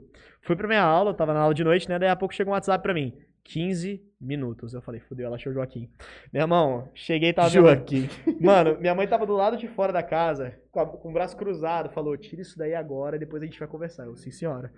Peguei o Joaquim, levei pra casa do meu amigo. Na hora que eu voltei, mano, É louco, como é que você me faz isso? Você me traz uma cobra pra dentro de casa. Bom, Cobra não, Joaquim. é o Joaquim. Cara, eu, eu nunca falei isso pra ela, mas eu já levei uma viúva negra lá pra casa também. Ela nunca soube disso. Mas agora, não moro mais com ela. Você tá maluco. Só que viúva negra, gente, é um bicho que, tem, que, tem- que é muito comum. É, é- tem em Brasília. Tem em Brasília. Não, não era exatamente uma viúva negra, é uma viúva, chama viúva marrom. Não, pode ter Tá no valendo, mundo- então. Não, aqui em São Paulo tem, aqui em Jales tem esse bicho. Pode ter no mundo inteiro, moço. Do meu lado, não chega perto com essas. Cobra, aranha, escorpião. Escorpião tem bastante Oi? pra cá. Igual. Eu gosto de cachorro, moço. Ah, não. Aquilo ali foi, foi o sótão que eu morava, que tinha uns morceguinhos que viviam no teto. Meu pai queria tirar. Eu falei, não, deixa eles ali, gente. Não faz nada, não. E era de boa, gente. o- Mas o coronavírus tá aí agora. Eu É. os morcegos. Teus morcegos. É, mas eu não ia comer um morcego, né? Não ia intenção. Eu ia deixar eles lá quietinho, Ah. né, poxa. Contágio? Não, não conheço. Sei lá. Cara, eu já ouvi falar, mas não assisti, não. É bom? Beleza. Vamos voltar aqui pro, O chat. pro chat aqui. Hum. Michel manda. Quanto é que você ganha sendo dublê do Fiuk? Uma boa Ah, foi, foi o nome da viagem. A Raquel d- manda várias risadas. Ione, Ione, Ione, Ioiô! Ioneide Sampaio manda vários emojis. A Clara manda dupla, dubla a nova onda do Imperador. Puta merda. Ai, amor. A Nova Onda do Imperador é um filme que eu conheço muito bem. Só que, eu, Então- preciso, só que eu preciso da cena. Tem uma, tem uma cena muito boa do. Que, do Kronk, que é aquele. Você já assistiu esse filme, Nova Onda do Imperador? Acho que não. Ô, Léo, dá, Não, dá strike, dá tchau. strike? Tá. Por Dá? a cena da strike, né? Ah, não, então ze- zero strike, depois eu, depois eu mostro pra vocês. Se eu- Mas se eu botar no celular, Mas aí não, ninguém vai ver, né? Ué, mas os caras querem a voz ou querem a imagem? Mas enfim. O. Cláudio Silva? Cláudio Silva, boa. Ela, ela faz um stories muito bom de imitações. Ah, não, é porque eu Deve tenho ser- isso. Eu tenho isso no meu Instagram. Uma vez eu botei uma. Eu botei várias, várias imagens de filmes famosos e, digamos assim, eu imitava os caras, a voz do, do personagem. Eu que dublava eles com a minha voz, entendeu? Você tem isso aí? Eu tenho, tá no meu Instagram. Ah, isso aí não dá, isso aí não dá strike, né, Léo? Um, um vídeo do Instagram dele. Não, mas. A foda é que o povo não vai conseguir ouvir, né? Não, mas. Só a gente aqui. Mas, só. mas depois eu faço, gente. Isso aí tá tranquilo. Não, no meu Instagram tem, gente. No meu Instagram tem, acho que. Bom, depois você vai mostrar então. Beleza, mostra sim, sem problemas. A gente vai ficar devendo essa, galera, porque aqui o. Se a gente colocar na televisão aqui, não sai o som pra vocês, só E o- pra gente E o aqui. YouTube ultimamente também tá dando muito strike. Eu vi essas paradas aí. Deixa eu ver. Vou encontrar. Aê, caramba. Aê, para falar. Vamos lá. Gustavo Balbino. Bobino! A dedicação exclusividade do cientista é uma falácia. Hã? Muito difícil o estudante não ter um, é, não ter um trabalho por fora para sustentar. Cara, o problema é esse, entendeu? Às vezes acontece, mas acontece um pouco debaixo dos panos, porque legalmente falando você não pode. Então, se é falácia ou não, eu não, eu não consigo entrar nesse mérito, mas eu consigo. Tá no teu contrato falando que você não pode. Le... É, inclusive até a Clara manda aqui, falácia ou não tá no contrato. Lega, le, legalmente É um absurdo, mas está. Exatamente. Então assim, eu não posso falar da vida de milhões, de milhares de estudantes de pós-graduação que a gente tem aqui no Brasil, se eles fazem alguma coisa por fora ou não, mas pelo que a gente assina de contrato de bolsa, tá lá, dedicação exclusiva. É, complicado. Complicadíssimo. O Balbino manda aqui também. De peixe, o Arthur pode afirmar que no Brasil estão vendendo salmão, mas que na verdade não é? É. Cara. Mano, é porque assim, eu não sei exatamente do salmão, né? Eu sei, eu sei que assim, o Brasil importa muito salmão. Isso eu sei. Mas se vender como se fosse outro peixe, aí eu também já não sei dizer, porque assim, para você determinar se é outro peixe ou não, tem, tem muito pesquisador que trabalha com, por exemplo, você pega um pedacinho do, do peixe do mercado e aí você faz uma análise molecular, uma análise de DNA. Reproduz. Não, no caso, é, você pega tipo uma, uma sequência, uma amostra, para poder ver qual que é o DNA daquela amostra e compara com o DNA que você tem certeza de que bicho que é. Se sobressair, você fala, ó, esse bicho que eu peguei é tal bicho. Então, por exemplo, se eu tenho um DNA conhecido de um salmão, aí eu pego uma aposta que estão falando que é salmão.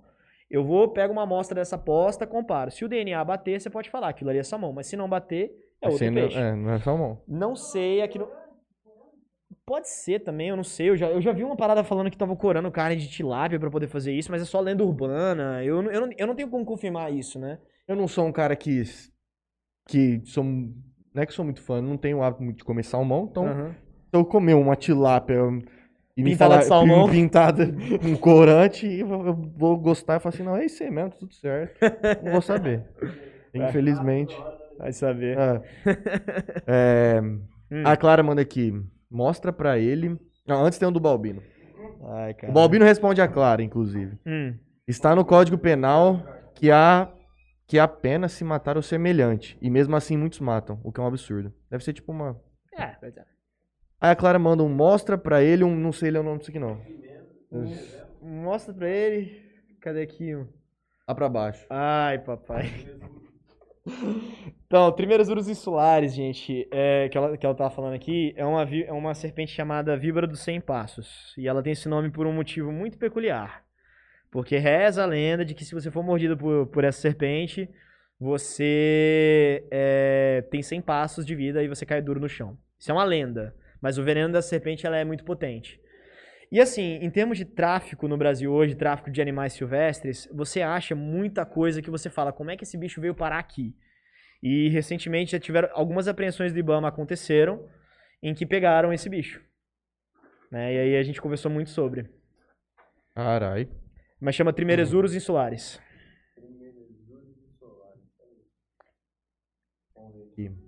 O Léo mandou seu Instagram aqui pro pessoal. Arthur Eco. Júlia Andrade. Pede pro Arthur comentar sobre a notícia da carne de cação que estourou essas semanas. Cara, isso aí, velho. Inclusive, eu vou até mandar um grande abraço pra uma, uma amiga minha que eu, eu admiro muito o trabalho dela. Eu acredito que essa notícia surgiu é, baseado num trabalho que ela fez, que foi na, na revista da Nature. Eu posso estar errado, mas falava de tubarão também. Recentemente saiu um trabalho falando que o Brasil é o país que mais consome carne de cação no mundo de tubarão no mundo. Mas isso acontece porque a gente vende muito, é, ca, é, muita carne de peixe como cação. E cação é tubarão. E, no caso, gente, pescar tubarão, infelizmente, é uma coisa muito lucrativa na indústria pesqueira. Por quê? As barbatanas de tubarão respondem por quase 90% do valor do bicho são extremamente valiosas. Porque tem aquela famigerada sopa de barbatana de tubarão, que a galera fala que é afrodisíaca. Barbatana de tubarão é um mercado que movimenta milhões anualmente mata muito tubarão. Mas aqui no Brasil, você pode pescar tubarão dependendo da espécie, dependendo da época do ano. Tem alguma permissão para isso. Mas você não pode pegar só a barbatana e jogar ele fora. Você tem que levar o bicho inteiro. Então, o que, que os pescadores faziam? Não, beleza, a gente pesca o tubarão, guarda as barbatanas e vende por fora, mas aí vende o que eles chamam de charuto, e esse charuto que é o que chamam de cação. E muita gente consome isso. Muita gente consome cação achando que é um peixe qualquer, mas na realidade é tubarão. E, gente, carne de tubarão não é boa. Não. Carne de tubarão não é saudável, tem uma quantidade muito grande de metais pesados, de contaminantes, e existe um motivo para isso. Eu posso até estar tá equivocado no que, eu, no que eu vou falar agora, mas existe um princípio de, em ecologia chamado magnificação trófica. O que, que é isso? É, magnificação trófica é um princípio que dita que quando você tem uma partícula, por exemplo, em um, um organismo muito pequeno, a tendência da concentração dessa partícula é aumentar à medida que você vai seguindo os níveis tróficos dentro da cadeia alimentar. Então, como assim? Você tem uma, uma partícula por milhão dentro de um grupo de zooplâncton. Aí vai um peixinho, só que esse peixinho, ao invés de ser uma partícula, são três. Aí vem um peixe que come esse peixe, de 3 passa para 10. Aí vem um outro peixe que come esse peixe, de 10 passa para 100. Só que tubarões são geralmente predadores topo de cadeia, nada come eles. Então a tendência é sempre aumentar a, a, a concentração de certos contaminantes, que quando chegam nos tubarões, essa concentração está mais alta. E aí que você fala que carne de, de cação é uma carne bem contaminada, justamente por esse efeito que a gente conhece em ecologia. Pra responder do salmão que eu tinha visto? Cara, do, sal, é, do salmão eu, sou, eu não sei exatamente dizer, né? Porque não é muito da minha área, mas eu já ouvi falar Também de algumas já ouvi coisas. Falar? É, mas eu não, eu não sei dizer se, se de fato isso acontece ou não, porque não é exatamente minha área, né? Certeza. Tinha no Brasil, não duvido de nada de pilantragem. Ah, vai saber, né? Nada. Inclusive, queria fazer um comentário aqui, encontrar o cachorro, não sei se hum. tem gente que tá assistindo aí, tá sabendo, mas o comentário a se fazer é o, o engajamento que a galera cria para fazer coisas para ajudar os outros, tá ligado? Isso é legal. O tanto de gente que postou desse cachorro hoje, preocupado e o caralho. Valeu, então, galera. Encontramos. Mais tarde eu vou lá ver ele, tirar umas fotos bonitas daquele vagabundo. Pô, coisa boa, cara. Fico muito feliz. Não, eu imagino que o Matheus é um cara que, assim como eu, é muito, muito apegado nos bichos dele, cara. Hoje de manhã, a hora que eu vi a notícia que o cachorro tinha. Deve estar tá daquele jeito. Eu tava numa correria fodida do trabalho, não consegui. Porra. Uhum. A gente é a mesma coisa que sair um na rua pra pegar uma bola e não voltar. Leonardo. É, é, o mesmo sentimento, né, cara? Com certeza. Pô, mas que notícia boa, velho. Fico muito feliz com isso, velho. Sim. Hum. E, e, agora me, me falando sobre hum. games, né? Opa! Me, me conta, você joga, joga muito tempo? Isso te acompanha desde a faculdade? Como é que é? Ah, desde a faculdade, desde a, sei lá, acho que 2016. Eu joguei muito CS também, quando, quando eu tava na Austrália, de fato, foi quando eu comecei a jogar. Eu não peguei elo alto, acho que o máximo que eu virei foi a K cruzada, e olhe lá. Mas, mano, desde sempre eu, eu tô envolvido no mercado de games, eu, eu tenho um PC gamer em casa, então eu acho que é um mercado que tá, tem muita ascensão, tem muita coisa para poder oferecer e, cara, tá empregando muita gente boa, velho. Tá tirando, tá ajudando uma galera muito boa aí. Era, não, jamais. Era, era, onde eu queria chegar, né? Não, jamais. Teve, jamais. teve algum probleminha com DP, ausência? Cara, é, é, não, com, com DP e com ausência eu, eu nunca tive, né? Eu, eu, eu assim, eu, tinha, acho que eu tinha tanto medo da minha mãe e do meu pai, cara, que eu, eu não queria problema. Então eu estudava muito, assim, eu gostava de biologia, ponto. Mas as outras matérias que eu fazia, eu fazia mais por uma questão, tipo assim, mano, vamos resolver isso logo pra, pra não ter problema, saca? Então eu dedicava um pouquinho, era chato, mas eu acabava ficando de boas, eu não, tive, não tinha problema com nota, nunca peguei DP. E aí, quando eu tava de saco cheio do ensino médio, aí meu computador foi pro vinagre na época, né? Eu falei, não, mano, eu vou passar na faculdade e vou começar a viver minha vida. Aí, com 17 anos, eu, eu parei assim, falei, não, chega. Aí, no ensino médio, eu comecei a estudar pra caramba. No vestibular do meio do ano, eu passei. E foi o que, de fato, me fez entrar na faculdade. Nossa. Eu tive muito amigo que provoca. Tinha um amigo que, que ele, ele saía de manhã, ia ah. pra, pra, pra aula. A hora que dava mais ou menos o tempo do pai e a mãe dele sair para trabalhar, ele voltava embora. Isso ele fez um ano e meio, cara. Putz. Quase que todo dia. Reprovou, é, reprovou o, o, primeiro colegial e quase reprovou. Caraca. O tal do jogo é o seguinte. Hum. O problema dele é que ele é muito bom. a verdade é essa. Ele é muito problemático porque ele não te acrescenta em nada na vida. A não ser no caso, que são as exceções hoje, você vai e carreira com isso, você vai viver economicamente dele. Mas pra grande maioria da galera que joga, o jogo, cara, é uma coisa muito inútil. Ainda mais porque a gente fica jogando o mesmo jogo, o mesmo dia, do mesmo jeito. Não te acrescenta, aquilo não te acrescenta absolutamente nada. E é aí você consegue ver o poder de viciante que ele tem. O tanto que o negócio é bom, você vai lá e faz a mesma coisa.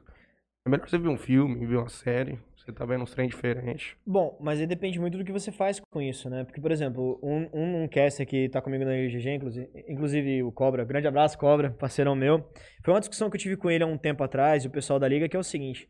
É, depende muito também se você de como você enxerga o jogo. Se você realmente enxerga ele como um lazer, como uma diversão, um entretenimento, sim, tem esse lado viciante. Mas por outro lado, você tem que chegar que você pode explorar o jogo muito além da jogabilidade dele. O que, que o mercado dele pode te oferecer? Caramba, eu posso trabalhar com computação. Caraca, peça de computador, eu vou aprender de peça de computador. Caramba, é, eu posso conhecer gente que está no meio para de fato abrir uma empresa sobre disso, entendeu? Então, hum. é o, não é exatamente o, o esquema do, da jogabilidade. Jogabilidade tem sim pessoas que podem se destacar e virar jogadores profissionais e aí sim ter, serem bem-sucedidos na vida. Mas você pode aproveitar dos ramos que o jogo pode te oferecer. E é nisso que a gente tem que explorar uhum. quando o assunto é jogo. Então, você quer mexer com o jogo? Beleza. Faz alguma coisa que consiga te puxar o jogo com um sustento de vida, porque isso sim tem muito mercado para poder, enfim, oferecer. Vamos fazer o nosso sorteio, Juninho? Bora. Pô, só dessas, duas perguntas que tem Vou ler. do salmão. Opa! Para onde? A indicação já foi. Geralmente, doutorando não trabalha por fora porque não sobra tempo. Já trabalha demais na pesquisa. Ponto muito Guimária, bom. Guimária, Guimaria, Goulart. Agora o Clarb manda. Mas eu tava falando só por ela ser bonita mesmo, pô. Agora do que que era, amigo? Perdão. Clarb. Ah, deve ser a Clara. É, a Clara. deve ser bonito. Michel Med. Fiuk. Que você acha da indústria do mergulho como impacto no meio ambiente? Limpa ou impactante? Extremamente limpa. Extremamente limpa. Gente, o Michel é o melhor mergulhador que eu conheci na minha vida, cara. Sem, sem clubismo nem nada, porque assim, eu vejo as histórias do pessoal falando dele. Ele é um mergulhador de Brasília, eu tava com ele no Noronha agora há pouco, né? E eu vejo a galera contando as histórias dele, o pessoal falando dele, assim, eu conversei bastante com ele, mas o tanto que a galera gosta desse cara e o tanto que ele é bom no que faz, hum, foi o suficiente para poder tirar minha conclusão. Mergulho pro meio ambiente é muito bom. Por quê? Porque assim, tem muito estudo saindo falando que o impacto do ecoturismo na fauna marinha ele muitas das vezes é benéfico, sim, porque para você poder ver o bichinho colorido, você ver o tubarão, você precisa de um ecossistema saudável. Então você quer que o dinheiro venha para galera conseguir ver isso, vamos investir na proteção desse lugar. É uma conta simples. É, tem um amigo meu também chamado Gabriel Viana, que ele trabalhou na, na Austrália, falando assim: gente, um tubarão vale muito mais vivo do que morto. Ele, ele pegou um valor monetário de, um, de um, um tubarão e viu quanto que o tubarão custava, assim, de todas as partes vendidas pelo menor preço ou pelo maior preço, enfim, ele fez a média lá. Mas ele viu também quanto que custa para você levar um grupo de ecoturismo para poder ver um tubarão. E ele viu que a diferença é gritante, é tipo quase 10 vezes mais. Rendeu muito mais dinheiro você ter um tubarão só sendo visto lá no seu ambiente por pessoas que estão interessadas do que de fato caçar um tubarão, fatiar e vender. Então, eu acho que o mergulho é uma ferramenta poderosíssima para poder conservar o meio ambiente, principalmente ecossistemas marinhos. Porque para você poder ter essa indústria funcionando e bem, você precisa agir com responsabilidade, você precisa ter uma proteção adequada para aquela área e acima de qualquer coisa, você tem que educar os seus mergulhadores de como fazer isso. Só essas três vertentes já tem um impacto gigantesco para preservar a área. Já ajuda muito, sim. Nossa, demais. Tem regulamentação? Você tem empresa de mergulho marinho? Ah, deve ter. Mas aí eu, eu deixo pro Chechel responder essa, mas deve ter alguma regulamentação. Eu sei que tem, eu sei que assim, tem regras na hora que você vai em, mergulhar em reservas. Até Noronha, uhum. por exemplo, você não pode pegar nada. Você não pode pegar concha, pedra, nada. Você não pode pegar nada lá. Mas, e nem tocar. Então você pode simplesmente entrar na água, ver Olha, final acabou. Tipo... E tem uma taxa na ilha também pra você pagar, né? Do parque, enfim. Por dia também você paga por pra dia. ficar lá. Sim. Família Samur Cardoso. Boa noite, Interior Cast. É verdade que o salmão criado em cativeiro, farm, não é salmão? Salmão selvagem pescado em alto mar é o verdadeiro salmão? Que bom que o ar apareceu. Obrigado, querida. É, nós não temos essa resposta direito. Eu sei que existe uma outra espécie de salmão de águas frias do sul, que é um, é um, um parente do salmão que tem uma carne um pouco diferente mas que parece muito em textura com salmão. É uma truta, na realidade. Não sei se ele é do sul ou se ele é do norte. E muitas das vezes, e acho que tem gente que vende ele se passando por salmão, mas na minha opinião, você vender um bicho que tem uma qualidade melhor se passando por salmão é burrice. Sim. Eu sei que salmão, o verdadeiro salmão, ele é de água salgada, né? Ele tem aquela, aquela questão da transição de água, água doce. Água gelada pra... também, né? Isso, de água doce para água salgada, que é super famoso nos documentários, mas o verdadeiro salmão, ele é é, de, água, de água salgada. Eu acho que tem criação que abastece o mercado brasileiro também, mas eu não tenho certeza. O povo mata baleia azul pra comer, alguma coisa? Baleia azul eu não sei. Eu sei que no Japão eles voltaram a legalizar a caça de baleia. Infelizmente. Porque assim, era uma, era uma coisa muito cultural. Dos bagulho cultural né? dos caras. né? E ficou um tempo sem fazer, o que foi muito bom, mas infelizmente eles voltaram a legalizar isso, porque a indústria baleeira também ganha muito dinheiro nos mercados de peixe lá. Mas é, para comer eu não sei. Eu sei que eles usam óleo para poder fazer subproduto, hum, tro- botam Mas a- o é crânio uma de troféu. loucura, né, cara? É uma Matar loucura. um animal Quanto um- arrancar óleo, né, cara? Um documentário chama Hiro. É um velho japonês, ele tem um restaurante no metrô. Se não me engano, custa 1.500 dólares. 1.500 dólares, 1.500 reais. Pra você comer lá. E você só consegue reservar pra daqui dois ou três anos. Que isso? E, Lá cara, é Paulo o isso? velhinho. Não, é, é em Tóquio. Ah, Tóquio. No ah. metrô. Aí o velhinho vai, pô, os caras acordam cedo, 4 horas da manhã, vai pra feira, colhe os peixes e tudo mais. Depende muito de questão sazonal também, de qual é a época do ano. Eles verem qual que vai ser o peixe servido, tudo é muito doido o documentário do velho. A indústria pesqueira do Japão é muito forte mesmo, né? Os caras, eles, eles sabem o que fazem lá, mas eu não sei exatamente como é que funciona, se eles são, se eles estão preocupados com preservação ou não. O povo japonês é um povo muito moderno, digamos assim. Eu acredito que eles tenham um pouco de preocupação porque eles sabem que isso abastece muito a economia deles. Isso também é uma coisa que, assim, ela sempre vai ter em evidência esse lado mais, mais perverso, assim, da coisa. Mas, com certeza, a parte correta é maior. É porque a notícia que chega é caça legal, A gente só fica sabendo do, do, do errado, do desgraça, ruim, não é. adianta. O Sim. nego não fala coisa boa. Não vende. É, infelizmente, isso é uma realidade mesmo, né? Deixa eu ver aqui. Hum. Já jogou ou ouviu sobre Subnáutica? Jogo de sobrevivência em um planeta alienígena. Joguinho de computador. O que a galera tá falando? Não. Porra, também nunca ouvi falar, não. também não vi, não. Pô, mas interessa, porque. Você acredita em ET? Alienígena? Você acredita em alienígena? É. Vida inteligente fora da Terra? Olha, eu acredito que sim. Assim, a gente vê o tamanho que o universo tem hoje, a gente já, já descobriu planetas que têm as próprias estrelas, tal como a gente tem o Sol. Eu acho muito difícil a gente não ter algum planeta que tenha vida. Eu não, realmente, pra mim, falar que a gente tá sozinho no universo é muita, muita inocência, né, galera? É, Drake. Teorema de Drake, alguma coisa assim. Hum, teorema de Drake? É, o tamanho que é o tudo que nós conhecemos, que, tipo, é muito pouco provável que sejamos só nós. Ah, sim. Ah, não. eu- eu- Vai saber, né? vai saber. Vamos fazer o sorteio. Vamos. Michel Dejanete, fala pro Fiodicão Ah, já. que não encontrei os tipos de raia Porra! ainda. Michel Janetti é, é um, é um parceiro meu lá do Museu de Zoologia que a gente tá fazendo um trabalho de, um, de catalogar as espécies, os espécimes tipos de elasmobrancos do, do museu. Só que esse trabalho tá se arrastando por um tempo aí porque tinha muita coisa, né? E aí eu pedi pra ele procurar uns bichos pra mim, mas ele não achou. Vocês têm que parar de jogar LOL e trabalhar, moço. Pega o caderno lá e vai escrevendo. Gabriela Gutierrez, boa noite. Vamos, vamos Pode dar. fazer o sorteio. Pode. Oi? Eu acho que. Eu não sei se vai conseguir. hum. Pera aí. Você que vai apertar aqui no número. Alô? de- Pera aí. Deixa eu tentar virar, tento virar do outro lado. Quem tá sorteando aí? É um kit. Pega lá depois, Alberto, a gente pôr aqui em cima. Tá na sala do lado aí. Tô fudido, mano. Olha aqui. Pode sortear? Pode? Pode Ó, ó, sortear. pera aí. Léo, tá certo o zoom aí?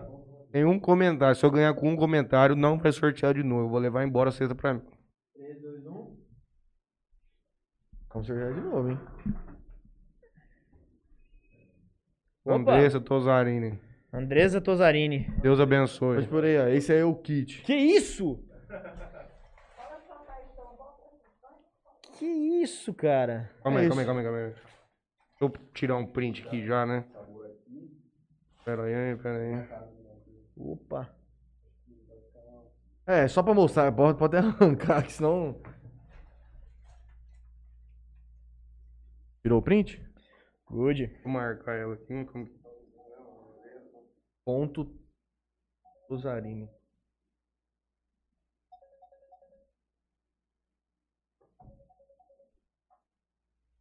Mas é atender, pode atender, viu? Aqui. Não, Vou que isso, cara. patifaria. Não, não, que isso, cara. Isso aí. Não, pai de faria também não é índio, nem. Uhum. Rapaz, nós já fez muito patifaria aqui. Ah, perfeito, mas falar que é também não é. Arthur. Oi. Tomando like ataque de mulher de cachorro, foto antiga, é brincadeira. Qual seria o emprego dos sonhos para você? Putz! Emprego dos sonhos? Austrália. Ponto número um. O emprego dos sonhos para mim seria professor, contratado, emérito, bonitinho, na UWA, chama University of Western Australia, que foi onde eu fiz o meu intercâmbio. Eu queria ser professor lá.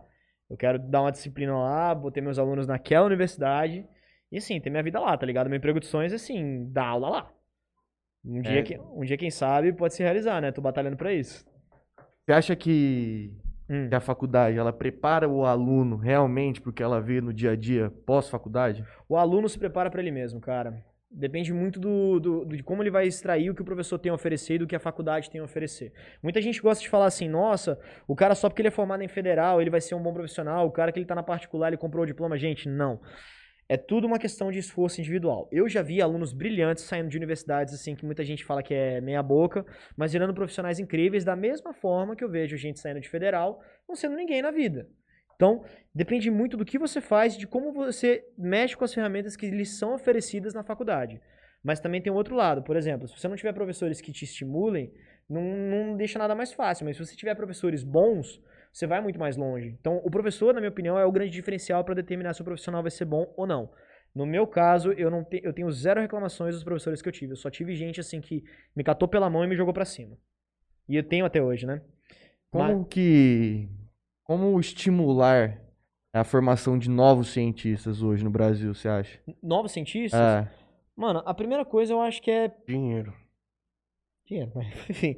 A primeira coisa eu acho que é dar uma remuneração que seja adequada àquilo que você faz. Eu não vou dizer assim, caraca, a gente quer ser rico. Não, a gente quer ter pelo menos uma condição decente de conseguir pagar o aluguel, fazer um mercado e conseguir ter tempo pra gente poder estudar. E com a bolsa que a gente tem, tá cada vez mais difícil fazer isso. Porque tem gente que consegue, mas consegue espremendo muito. Apertando né? tudo que é lado. É, e para você estimular um pesquisador, cara, eu acho que a grande coisa que você tem que fazer é mostrar que a sua pesquisa é tem boa. relevância. Tem relevância. O que você está fazendo importa. E todas as pesquisas, desde o camarada que, sei lá, trabalha com uma espécie que é muito pouco conhecida. Por exemplo, tinha um amigo meu que trabalhava com tardígrado. Sabe o que é um tardígrado? Tardígrado, cara, é um aparentado de aranhas que ele tem um estado chamado criptobiose, que ele consegue resistir a condições enormes, assim. Quando ele entra nesse estado, você consegue jogar ele a 400 graus Celsius, botar uma radiação muito grande, mandar ele para o espaço. O bicho ainda volta, se você der água para ele, ele vive e bota ovos. Caralho. É, o tardígrado é um bicho mega resistente. E muito pouco conhecido. Só que poucas pessoas no Brasil hoje trabalham com isso. Então muita gente fala, tá, mas o que, um cara que trabalha com tardígrado vai fazer? Meu irmão, a pesquisa dele foi ganhou vários prêmios, ele, ele descobriu gêneros novos, ele tinha muita coisa para poder fazer, então a pesquisa dele tinha sim relevância. Eu acho que a primeira coisa que a gente tem que fazer com todos os pesquisadores, cara, não interessa com o que, que você está trabalhando, se é famoso, se não é, se é popular, se não é. Importa. Eu acho que é o principal ponto para a gente poder estimular o pesquisador no Brasil a continuar fazendo o que ele faz. Uma última pergunta aqui que não podia deixar de perguntar para você, que eu anotei aqui, não sei se você lembra. Eu disse, vou anotar aqui, senão eu esqueço. Eu lembro. Que história é essa do, desse, desse apelido seu Penta? Do Penta? É. Cara, vamos lá. Eu tô ao vivo, né? Tá ao vivo. Tô ao vivo, né? Cara, então, como vocês podem ver, assim, eu, eu, eu gosto de contar duas histórias, porque querendo ou não, elas são relacionadas, mas o, eu, te, eu, eu, eu vou ser sincero, vai, vamos lá. Eu era muito. Digamos assim, quando eu entrei na faculdade, quando eu era calouro, eu, 17 anos de idade, o quatro vezes mais energias que eu tinha, eu queria, eu queria ser amigo de todo mundo. Caraca, eu tô na UNB, meu Deus do céu. E eu parecia muito uma criança. Aquela criança que não parava quieta, pá, que o pessoal chama de pentelha, né? E aí, por muito tempo, eu era o pentelho. Eu não gostava desse nome. Aliás, eu detesto esse nome. Mas, enfim, por muito tempo me chamavam disso. Só que meu orientador de, mestra... de, ó, de, de graduação, ele era um cara que o apelido dele era Tri. Porque ele era gaúcho e o pessoal falava que ele era Tri legal. E eu falei para ele um dia que eu não gostava desse apelido. Aí ele, e ele falava assim: Não, Penta. Eu tenho que ser Penta agora. Eu vou, vou mudar seu nome. Eu já tenho um filho. Você é meu filho também. Eu já tenho um filho. Meu filho é o Tetra. Você vai ser o Penta. Pronto, porque até rima com esse nome aí que você não gosta. Então, o Penta surgiu com uma mudança de um nome que eu não gostava, e aliás eu detesto, por favor, não me chame disso, eu realmente não gosto. tem, um, tem uns motivos aí, mas eu detesto. E de um, de um velho amigo que falou: não, a gente vai mudar seu nome, seu nome vai ser Penta agora. E pegou. E pegou. A faculdade tem muito disso, apelido, assim, que quando você entra é. Pegou. Mas, por exemplo, o pessoal foi muito receptivo com isso, entendeu? Lá, o pessoal da biologia, tipo assim, se você não gosta de um apelido e você fala, o pessoal tende a respeitar muito. Isso que eu achei bacana. Tá certo que foi mais difícil nos primeiros meses, né? Mas depois que viram que eu realmente me incomodava, eles falaram, não, vai ser Penta, pronto. E Penta foi um nome que eu adotei. É um nome que hoje me representa, é um nome que eu uso pra casting, é um nome que eu uso pra DJ. É o meu nome hoje. Verdade, tem esse lance quê? é, de DJ seu aí. Cara, eu toquei, eu toquei house por muito tempo, eu toquei funk também. Eu era residente numa uma festa de funk lá em Brasília chamada Funk Zona. Assim, toda quarta, quinta-feira a gente fazia essas festinhas aí e eu, e eu tocava lá. Acho que na a minha graduação inteira eu fui DJ. Eu fui DJ na Austrália também, eu tinha um empreguinho de. DJ lá que eu, que eu toquei bastante. Festa brasileira, né? Os caras querem os caras, o pessoal que manja da música brasileira, trabalhei bastante com isso. Mas eu fiz uns bicos também de umas festas um pouco mais, digamos assim, chiques, né? Eu toquei num cassino uma vez. Cara, festa, aquela festa do cassino foi foi massa, foi, foi bem legal. Mas eu tinha que ir de terno, pá, Todo- roupa, roupa de grife, e, tipo assim, um equipamento bom, pá, toquei a, no- toquei a noite inteira, foi bom, foi maneiro. Mas- Mas- Depois mas a gente tem que até mostrar pra ele aquele. O, o, Enjoy. o Enjoy. A gente fez um. Aqui Hum. nessa sala do lado. É uma sala aí, menor. Hum. A gente fez uma live de música eletrônica aí.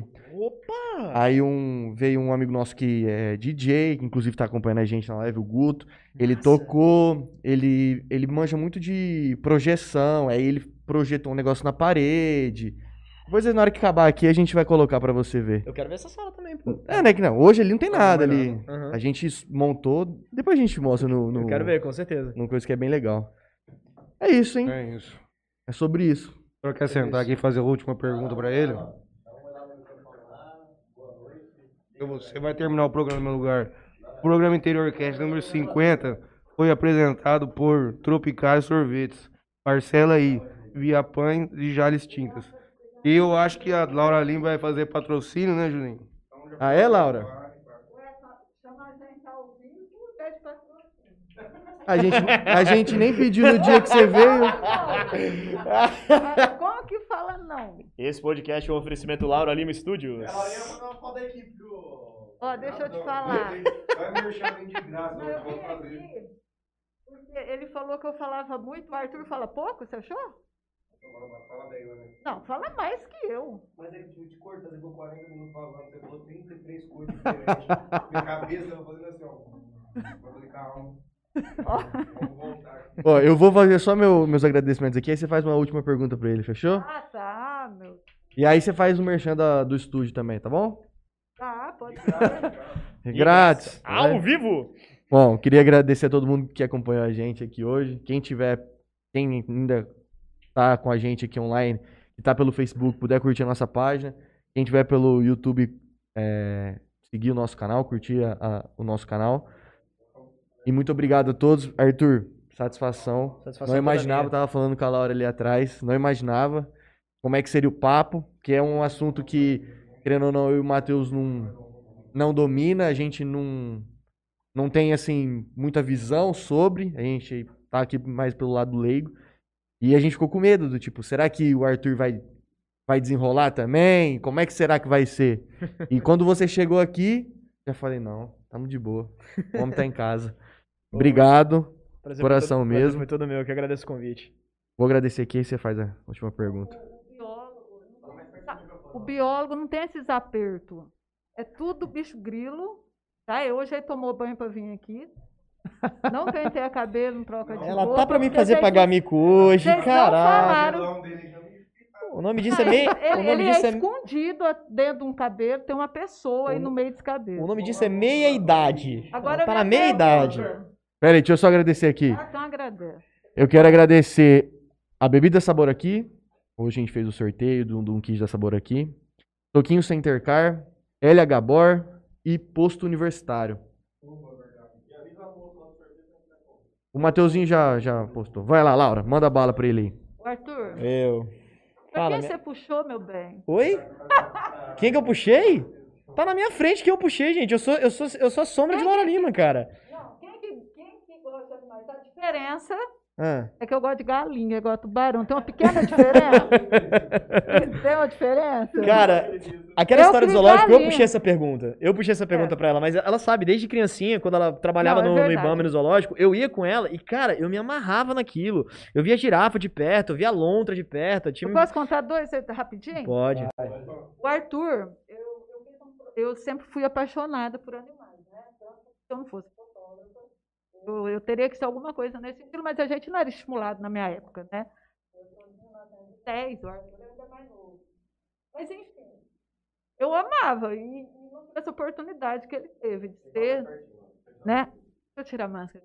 O Arthur é fresco esse negócio de máscara. Mas, enfim. É, o Arthur sempre foi um menino obcecado nesse lance de mar. E eu, uma vez em Brasília, em 2000, eu peguei um trabalho do Ibama, que era um dos meus sonhos também, trabalhar e eu levava essa praga junto comigo. Era maravilhoso, cara. Não e eu falava quieto. assim, Arthur, você vai obedecer a tia, você não vai ser de da tia. Tia, Dois de minutos boa, depois. essa educação toda. É... Bom, enfim, eu chegava lá, ele sumia. E, e lá é, é, muito perigoso, né? Que tem a, a, toda a fauna silvestre, aqueles animais infernais que parece que vai matar a gente. E um dia eu cheguei, ele estava nadando dentro lá com a lontra, Cara. Eu quase infartei. Eu, não. Teve um dia que ele foi, segurou no, na orelha da girafa, ela mandou ele. Eu não assim, igual um jump, assim, ó. Eu não lembro, voou, eu não lembro dessa. Eu lembro e ach, ele é caiu mesmo, em pé. Eu, eu lembro da lontra. Eu lembro da lontra. E uma que eu achei muito bonitinha, que tinha lá no Zoo de Brasília, tem um, umas salas de vidro e as professoras levam os alunos e ele deveria ter uns 5 anos. E explica as cobras. E era uma turminha tipo de quarta série. Não, de terceira. É, terceira, quarta série. Eu tinha uns 5 anos. E ele todo assim, bonitinho, olhando. Aí a professora, olha, essa aqui é uma cobrinha coral e ela é perigosa, é venenosa. O Arthur entrou no e falou assim: não, professora, essa não, porque essa tem três listrinhas. A, a venenosa, elas são duas com espaço vermelho, mas não sei o quê. A professora, ah, é porque tem uma diferença. Tem, tem uma diferença, mas é, depois que você entra no curso mesmo, você percebe que é mais complexa. Na época fazia mais sentido, mas né? menino corrigiu com 5 anos e realmente era verdade. Não, mas, mas, mas aquela eu acho que era uma, era uma falsa mesmo. Na época o zoológico não tinha coral verdadeira pra, pra expor, não. Foi há muito tempo. Macaco que tinha lá. Macaco? Ah, ah, adoro, Mandril, que eu mais gostava. É, mas você se amarrava nos macacos, né, tia? Eu gostava do mandril. Na época eu tava fazendo você contou a história do, um, do leão da cara da dourada, né? Eu fazia o mico da cara dourada. Sim, o mico da cara dourada. Eu fiz bastante agora, espécie e ele ia junto. Agora amava. essa da lontra era um filhotinho que tinha, que era um recinto que estava sendo construído. do meu medo? E ela ficava, ela ficava tipo assim num recintozinho pro pessoal poder limpar. E aí você falou, não, deixa ele ver a lontra, deixa ele ver a lontra. Pá. Aí a lontra saiu, mas era filhotinha, não tinha dente nem nada, ela ficava só mordendo, mas você não sentia. E eu peguei ela no colo e tinha um piscinão onde ela ficava, eu pulei no piscinão junto com ela. E aí ficava eu e a Alondra. Só que minha tia tava conversando com não sei quem. Na hora que ela chegou, me viu aquela cena, falou: Arthur, meu filho! Olha o juízo. Olha o juízo. Mas legal, eu fico assim, muito orgulhosa. Eu me realizo, né? Porque era uma coisa que eu gostaria muito de fazer. E ver ele gostar tudo que eu gosto. Tá? Eu só acho que ele. Eu não gosto do barão, igual o Matheus, eu odeio, tenho asco do barão, cobra, aranha, essas coisas todas. Eu gostaria muito que ele mexesse com o que eu gosto, galinha. É, fazão, peixe palhaço, macaco. Mas tá bom, né? Que é mais é, aventura, parte, vai, vai. Gente, é obrigado mais uma valeu, vez. Obrigado, valeu. Laura. Obrigado Valeu, vocês, pessoal. Viu? Obrigadão. Encerrou aí, Léo?